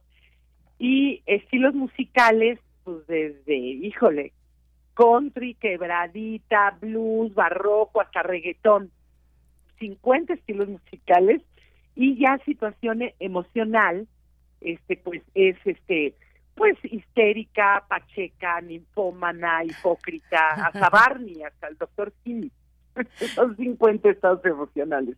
Y la gente me dice, a ver, yo quiero que cantes Mundo Raro y quiero que la hagas en, eh, en quebradita, y pero la quiero en una situación emocional ninfómana. Entonces, el otro día saqué la cuenta y son 125 mil combinaciones. O sea, el espectáculo nunca se ha repetido porque se va haciendo con el público. O sea, el ensayo que tuvimos, yo ayer tuve ensayo con Ricardo Martín y era de, a ver, vamos a checar los estilos musicales y los tonos, cómo están ahora. Bueno, ya lo habíamos checado, ¿no? Entonces, este, a ver, entonces, en comedia musical, acuérdate que hacemos todos los cambios en comedia musical si nos piden el chorrito. Entonces, primero una parte alegre, luego la parte hablada, como comedia musical. Y luego terminar como ta, ta, ta, como, Broadway todo, ¿no? Ah, qué bueno, es eso. La gente lo pide, la gente lo va haciendo. Y es soy su títere. Eres el títere de una audiencia que, que, te sigue, de un público que te sigue, una interacción además. Hay en este espectáculo mucha interacción, por supuesto, con el público. Qué, qué delicia, ¿no? Qué delicia, Regina, poder, poder interactuar, poder acercarse, divertirse mucho eh, con esta propuesta que va marcando el público y que implica para ti, bueno, cuéntanos qué es lo que implica para ti y también en simbiosis con, con Ricardo eh, Martín eh, en la dirección musical y que te acompaña al piano, Regina. Pues, ¿cómo ha sido pues, este trabajo? A ver. La dirección musical es básicamente que él va tocando, porque no existe como una dirección musical tal. Es como tirarme al abismo. Es, eh, eh, dejar mi parte controladora en la vida y empezar a jugar y empezar a improvisar. Y, y hace mucho que no lo hago. Entonces, a ver hoy cómo me va. va a ser hoy en la noche. Y bueno, con esta carga que tengo de, de, de haber, este, que todos hemos estado encerrados, aunque ya he estado en, en escenarios, eh, ya he estado en vivo, pues, cantando en, en vivo, no he estado tan cerca de la gente, no he estado improvisando y jugando. Entonces yo creo que sí traigo ya una una una explosión de emociones dentro que bueno, hoy en la noche voy a espero que sea algo mágico porque siempre es algo mágico. A veces no me salen cosas, ¿eh? No te creas, hay veces que ¡ah! que digo, "Chachirrión, ya me bloqueé." que no está tan fácil. Y hay veces que sí me sale a la primera. Y hay veces que la gente me ayuda y bueno, este es muy divertido, de verdad. Y pues como he cantado ópera y he cantado jazz, y he cantado ranchero, he cantado, bueno, este reggaetón, pues eso no no me hace falta cantar. la perla, perla, mami. Exactamente, exactamente, Regina Orozco. Bueno, tirarse al abismo, eso se hace eh, con el respaldo de 52 años de trayectoria y, y los últimos años para todos, pues eh, con esta pandemia atravesada, ¿no? Cuéntanos, ¿cómo te fue en la pandemia, Regina? ¿Qué pasó con, con, tu, eh, con tu creación eh, artística, con, con las redes también que se tejieron, redes que se tejieron en la pandemia, que sin ellas, pues no, no, no, están, no, no saldríamos avante, Regina. Sí, la, eh, benditas redes, bendito Benditas que- redes, como dice el presidente. Pero so- hablamos de otras redes. Bueno, así dice, así dice cabecita de algodón. Sí, así dice, benditas redes sociales, pero él se refiere a las redes sociales. eh, y yo te hablo de las redes entre colegas, de las redes de confianza, de cariño, de la gente cercana, de la gente que no estaba cercana, pero que se acercó en este También. tiempo de pandemia. Regina, ¿cuántos aprendizajes? ¿Cómo te fue a ti? Uf, un bueno, la paciencia número uno, ¿no? Y los de repente las las explosiones, porque de repente te digo, soy controladora. Entonces yo sí llegué a explotar y llegué a llorar y llegué a a, a aprender a, a tener paciencia y bueno y, y sí benditas redes sociales con los amigos que creamos redes también dentro de esto eh, porque sin sin el arte sin la música sin el humor no hubiéramos podido eh, eh, sobrellevar no económicamente también era de ay chirrión y ahora qué entonces yo con mi hija empezamos a dar con Sol de María que es también cantautora y es una maestra de canto fantástica eh, empezamos a dar talleres de canto en línea y, y, y no hubiéramos podido encontrar gente de Estados Unidos, de España, de Argentina, sin eso, sin, sin la pandemia. Entonces abrimos un mundo nuevo, precioso. Y este, y bueno, pero ya, de repente digo, ya, quiero estar, este, subirle a la mesa de alguien, robarle la bebida, robarle la cuba, la cerveza a alguien hoy en la noche. No me importa que, que lo tome de la misma, del mismo vaso, ya no me importa. ¿no? Ya, ya no nos importa, Regina Orozco, pues sí. Yo, yo sabía que, que tu hija, a ver, pues cuéntanos un poquito de esa parte, Sol de María, eh, que tu hija eh, también muy talentosa eh, tomó el, el camino de, de- de- de lo artístico, pero cuéntanos un poquito más allá, haciendo ese paréntesis por si las personas que nos escuchan pues no, no, no habían identificado eh, que tienes además en compañía tuya pues a una hija que, que es igualmente talentosa, Regina. Justamente ahorita me invitó a su casa aquí en, en, en la ciudad. eh, ella es ella es eh, cantautora, ella compone. Yo nunca he compuesto. O sea, cuando llegué a componer, se oía así como de verdad. Esto parece este canción más trillada que nada. Ella tiene el don de la poesía, tiene el don de, de, de- de componer la melodía pegajosa y aparte, bueno, canta como ángel, canta divino y entonces también también canta como ópera, también puede cantar como pop, también puede cantar, o sea, eh, también ella podría podría subirse hoy al escenario y, jugar conmigo. Incluso creo que lo voy a hacer. no lo voy a decir. No le digamos otra vez. Aquí, aquí estamos este, en cortito, Regina. Aquí nadie nos está escuchando, así es que las sorpresas, pues no, las sorpresas hasta que lleguemos al Teatro Bar El Vicio esta noche y también el próximo viernes. ¿Es el próximo viernes? no, en, 15, días. En 15. Me voy a ir a hacer una película mexicali al desierto, me voy a ir al desierto. Este, con el calor del, del, mediodía y el, y el y lo helado de la noche, porque pues, así es el, el, el, norte, el desierto del norte de nuestro país, va a ser una película que bueno ya les contaré cómo se llama y demás, y este y luego ya me regreso otra vez a cerrar este este mes con, con, con cabaret, ¿no? Maravilloso. Hay, hay que tener ahí, supongo, los cuidados a la garganta con estos cambios de, de, de, de clima, Regina. Pues fíjate que el cuidado de la garganta es más emocional. Yo ya, ahora sí, te lo puedo decir después de años y años de cantar, sí, sí hay que cuidarse, sí hay que estar, eh, pues, eh, tomando sus vitaminas, pero es más emocional. Eh, cuando tengo mucha tristeza me enronquezco por algo que no dije.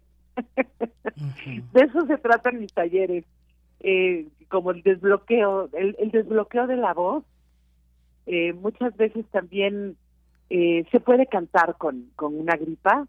Pues yo digo que las gripas son como la, la, el, como el, el, el cierre de alguna emoción que no, que no estaba, este, o que se tuvo que salir por, por el cuerpo, que también es válido, ¿no? Entonces ya ni me preocupo y digo, bueno, pues ya si me dio gripa, órale, zámpate harta vitamina C, cúrcuma, y pues cosas este y llorar y llorar. Y llorar y llorar y sacarlo todo. Yo coincido contigo eh, Regina sí por supuesto en la pues cuestión de la voz. Yo ahorita que trabajas con la voz Berenice. Así qué bonito timbre tienes de verdad. Pues es que estoy ronca Regina.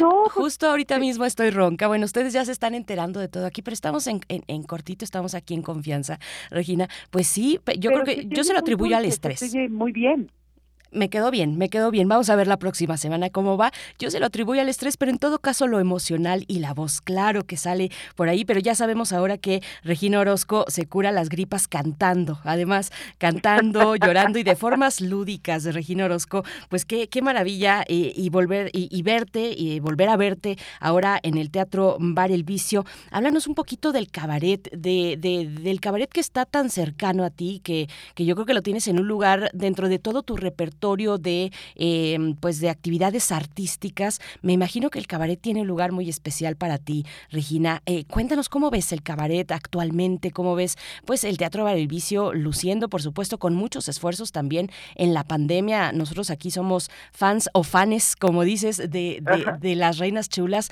Eh, ¿Cómo ves tú el, el, el, cabaret en estos momentos? ¿Cómo ha ido evolucionando? De aquel momento que empezabas tú, eh, decías una joven cabaretera ahí con eh, con, en, el hábito con Jesús A. Rodríguez, con Tito Vasconcelos, pues ¿cómo has visto la evolución del cabaret? Eh, ¿Lo ves en otros estados de la República? Yo a veces siento que está muy concentrado en la capital del país. ¿Tú qué, qué nos cuentas, Regina? Mira, eh, hace cuando yo empecé no había becas para cabareteros. Ya con decirte, ya hay becas que ya consideran becar a alguien para hacer cabaret es un avance enorme, ¿no? Eh, en, el interior de la República, en provincia, sí existe el mundo del cabaret, pero ahora sí la pandemia frenó mucho, frenó, frenó eh, mucho el, el, porque pues sí, trataron de hacer cabaret en, en, redes y eso, pero pues es el, el, el, cabaret es algo vivo donde la gente donde la gente te dice, donde convives con la gente, donde la gente está este, tomándose unos tragos y puedes, este, como decía Juan José Burrola, el gran, eh, el gran director y, dramaturgo y, y, enloquecido del teatro, eh, el, que la actuación, el teatro baja, el cabaret baja, tú permites abrir canales para, para que vaya ocurriendo la, el, el, el, el arte de la improvisación. Entonces, bueno, pues imagínate en la pandemia, pues ni puedan, ay, ¿y ahora cómo le voy a hacer si no hay gente enfrente, no? Si no tengo al público jugando conmigo.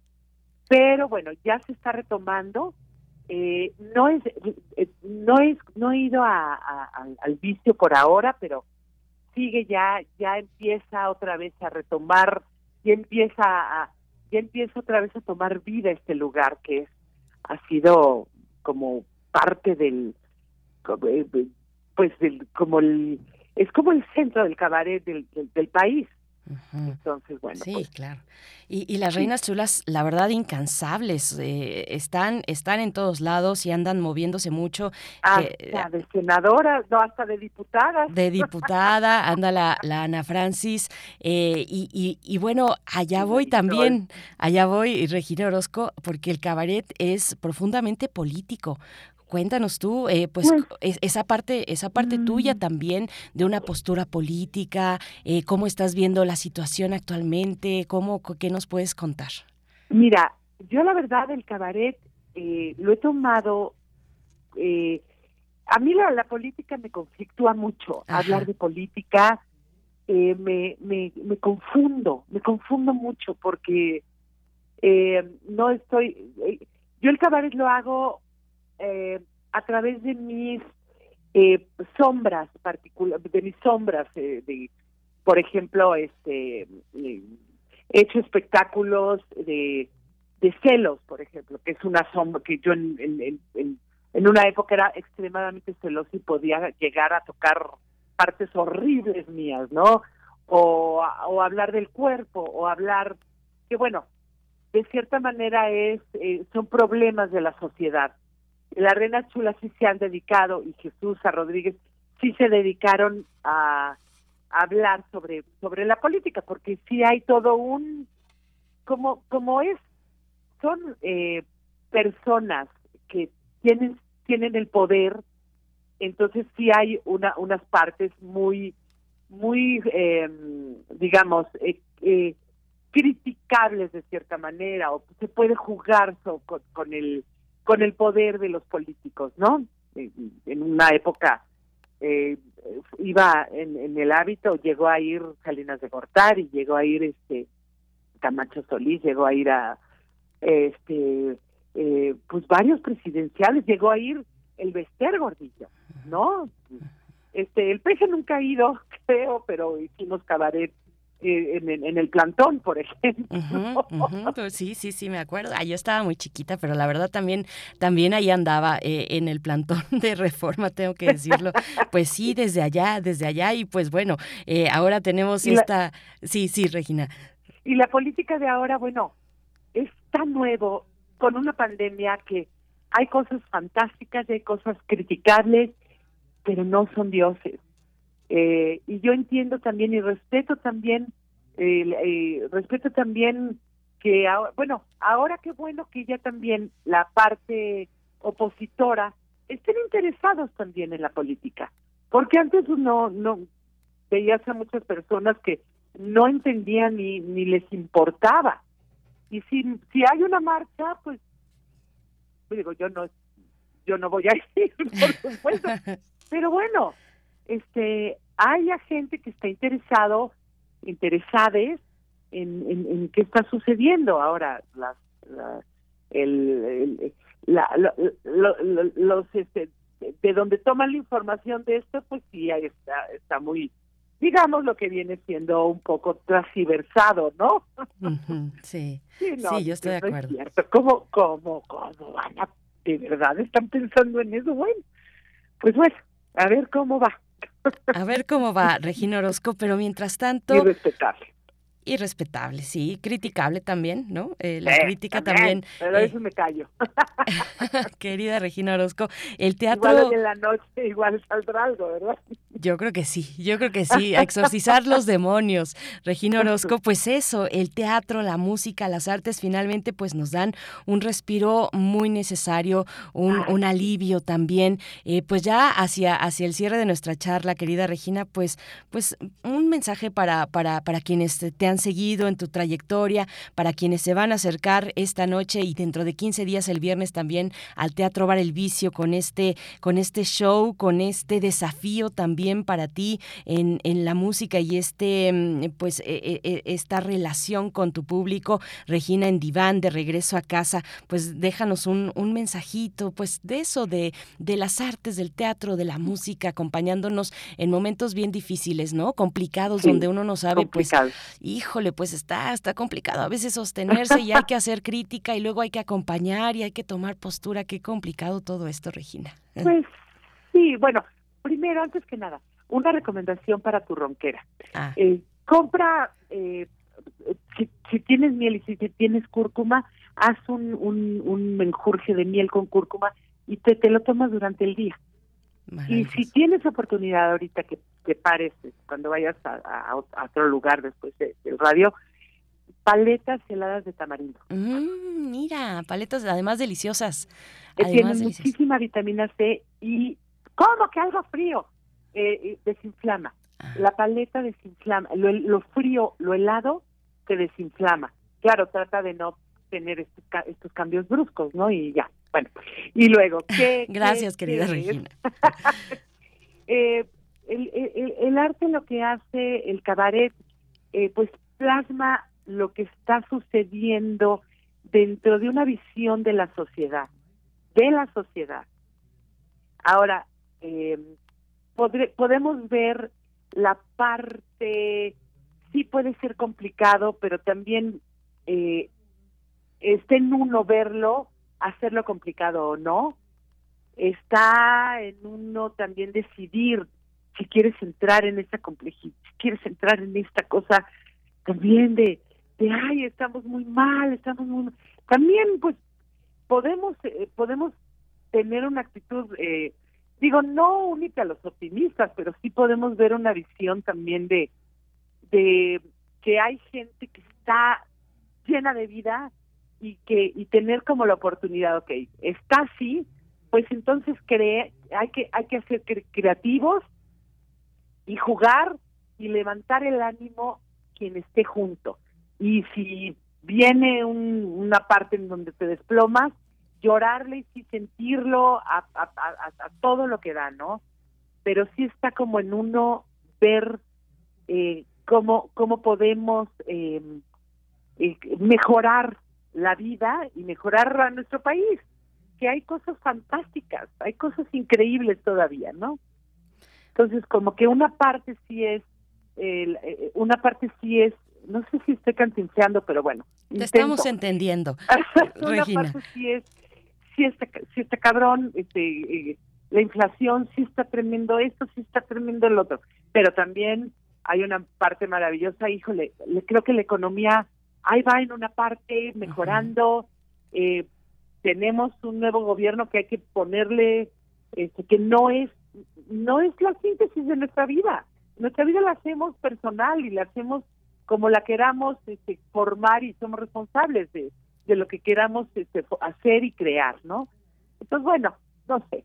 Entonces vayan hoy al Teatro Bar El Juicio si quieren pasar un momento de muy, muy divertido. Eh, Sí, soy muy divertida. Sí canto muy bien. Me estoy Eso. vendiendo.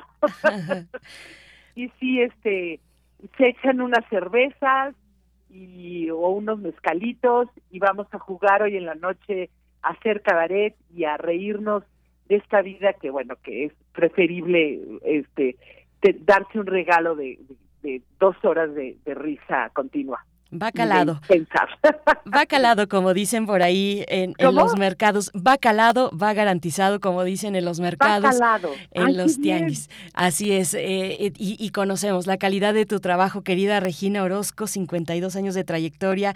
Eh, nada más por último, por acá en redes sociales dice Mayra Elizondo, queremos tanto a la megabiscocho.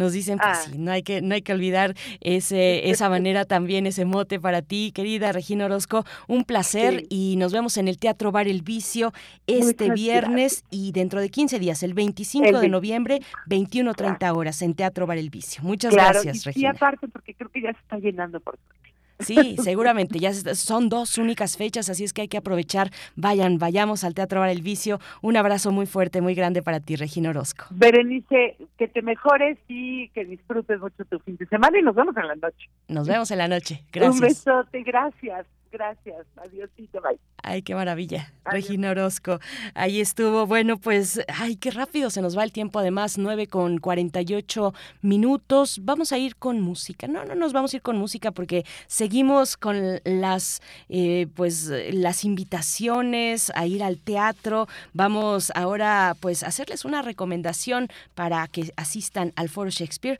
Vamos a ver de qué se trata. Primer movimiento Hacemos comunidad en la sana distancia.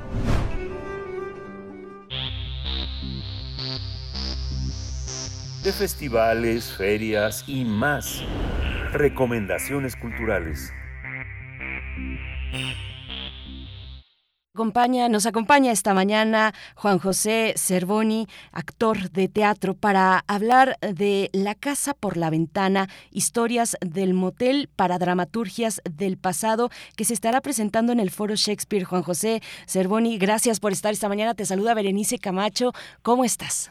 Al contrario, gracias a ti, Berenice, por el interés en, esta entrevista. Al contrario, bueno, pues cuéntanos, por favor. Mira, eh, tenemos la pista muy calientita porque acabamos de conversar con Regina Orozco y, y, bueno, estamos ya entrando en el fin de semana, queremos asistir al teatro, así es que pues cuéntanos historias de motel para dramaturgias del paso, eh, para dramaturgias de paso, cuéntanos, una nuevas dramaturgias para nuevas producciones escénicas, ¿de qué se trata? Mira, esto fue un concurso que se lanzó hace aproximadamente un año, en donde el Foro Shakespeare ya tenía una escenografía montada y lista e invitó a una gran cantidad de dramaturgos a que se inscribieran y escribieran sobre esa sobre esa escenografía. La escenografía es un cuarto de motel en cualquier hotel de, de México que te puedas imaginar y bueno, pues llegaron una gran cantidad de libretos a a este concurso, a este llamado del Foro Shakespeare, y hubo tres ganadores, y entre uno de esos ganadores fue La Casa por la Ventana, que está escrita por eh, un argentino, eh, Gonzalo Villanueva, que bueno, pues finalmente él fue uno de, estos ganadores. ¿Cuáles? Eh, cuéntanos un poco pues de ese proceso, de los criterios para seleccionar a estas tres obras y de qué trata La Casa por la Ventana, un poquito del argumento para que nos podamos interesar en ella. Fíjate que no, no les dieron más que el, escriban sobre esta habitación y hubo pues de todo, ya te imaginarás, desde eh, gente que escribió para un motel de paso tal cual o gente que prefirió escribir sobre un motel de una familia eh, que se está disgregando en este caso, en donde hay un abuelo que tiene Alzheimer, eh, dos hijas que hacen pues la labor del motel y dos nietos no nietos realmente, sino adoptados, eh, dos chicos adoptados que, que vienen a vivir con la familia. Y en donde este motel se encuentra es en la frontera con los Estados Unidos. Entonces, pues el, el llamado de los Estados Unidos es fuerte, el hermano del abuelo vive en los Estados Unidos y se quiere llevar a uno de los nietos.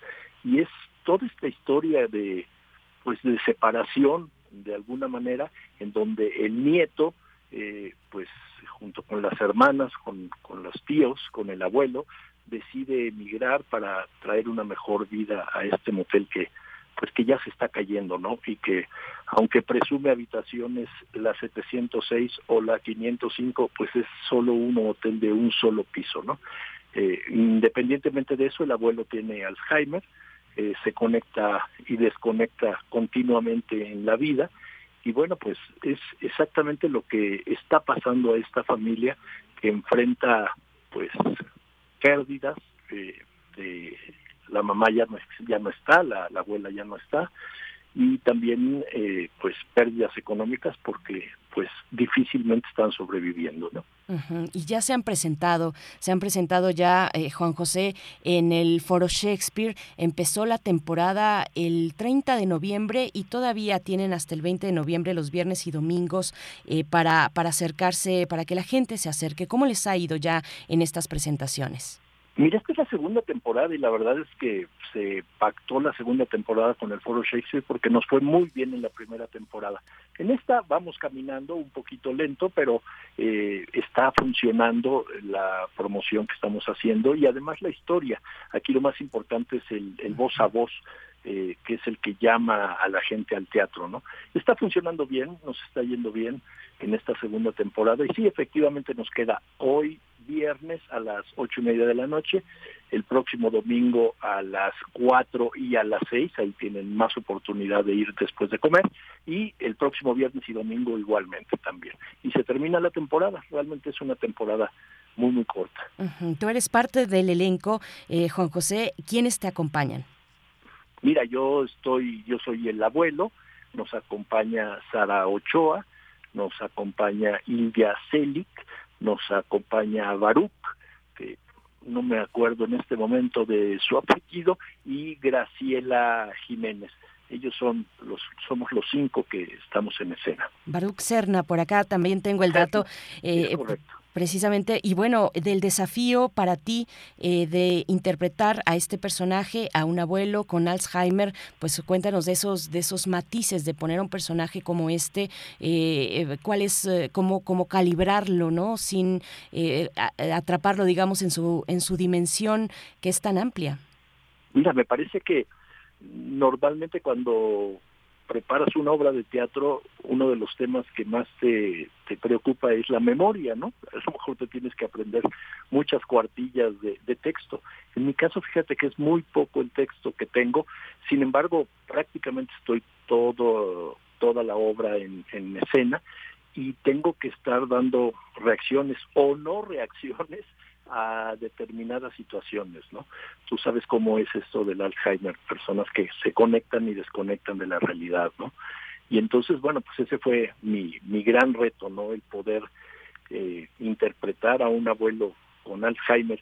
Y la verdad estoy muy satisfecho porque mucha gente ha dicho que se ha conmovido porque tienen parientes, abuelos o, o, o familiares que han sufrido o están sufriendo de Alzheimer y dicen que a través de lo que estoy haciendo realmente lo logran ver, ¿no? Cosa que pues me da muchísimo gusto, la verdad. Pues enhorabuena, enhorabuena a Juan José Cervoni, eh, actor, actor de teatro, y en esta, eh, pues en esta temporada, en esta segunda temporada, todavía tenemos oportunidad hasta el 20 de octubre, los viernes 20, 30 horas, es decir, hoy y el próximo domingo, eh, bueno, los domingos hasta el 20 de octubre, domingos a las 16 y a las 18 horas en el Foro Shakespeare que se encuentra en Zamora, la calle de Zamora número 7 en la Condesa en la capital de la República. Pues muchas gracias por, por comentarnos, por darnos esta anticipación y esta invitación para, para asistir a, a ver La Casa por la Ventana. Muchas gracias, Juan José Cervón. Muchas gracias a ti, nos dará mucho gusto verlos por ahí en,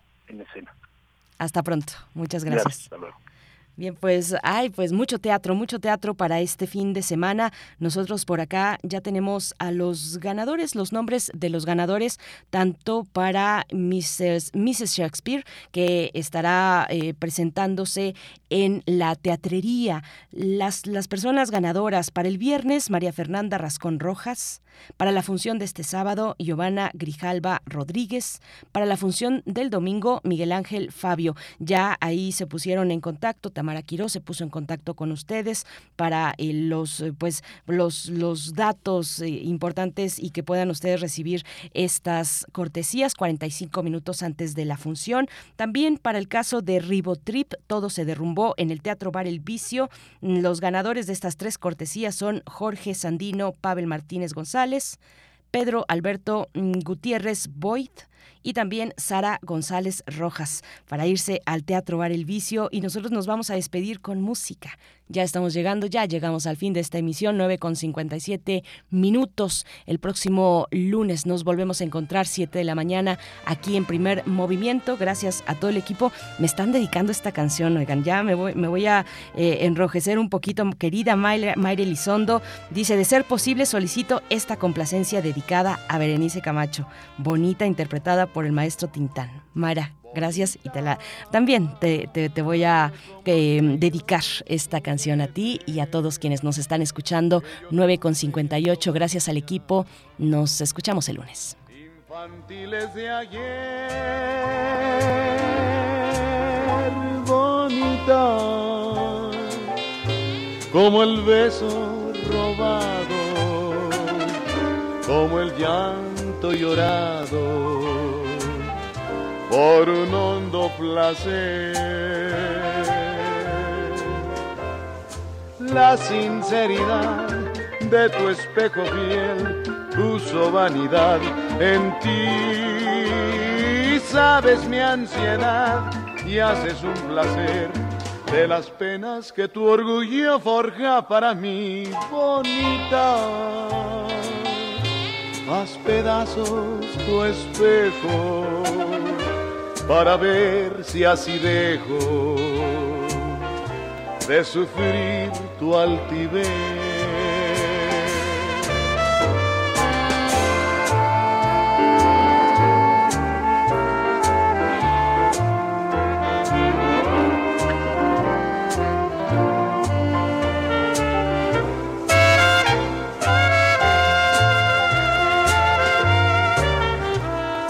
La sinceridad de tu espejo fiel puso vanidad en ti. Sabes mi ansiedad y haces un placer de las penas que tu orgullo forja para mí. Bonita, haz pedazos tu espejo para ver si así dejo de sufrir tu altivez. Radio UNAM presentó Primer Movimiento. El mundo desde la universidad.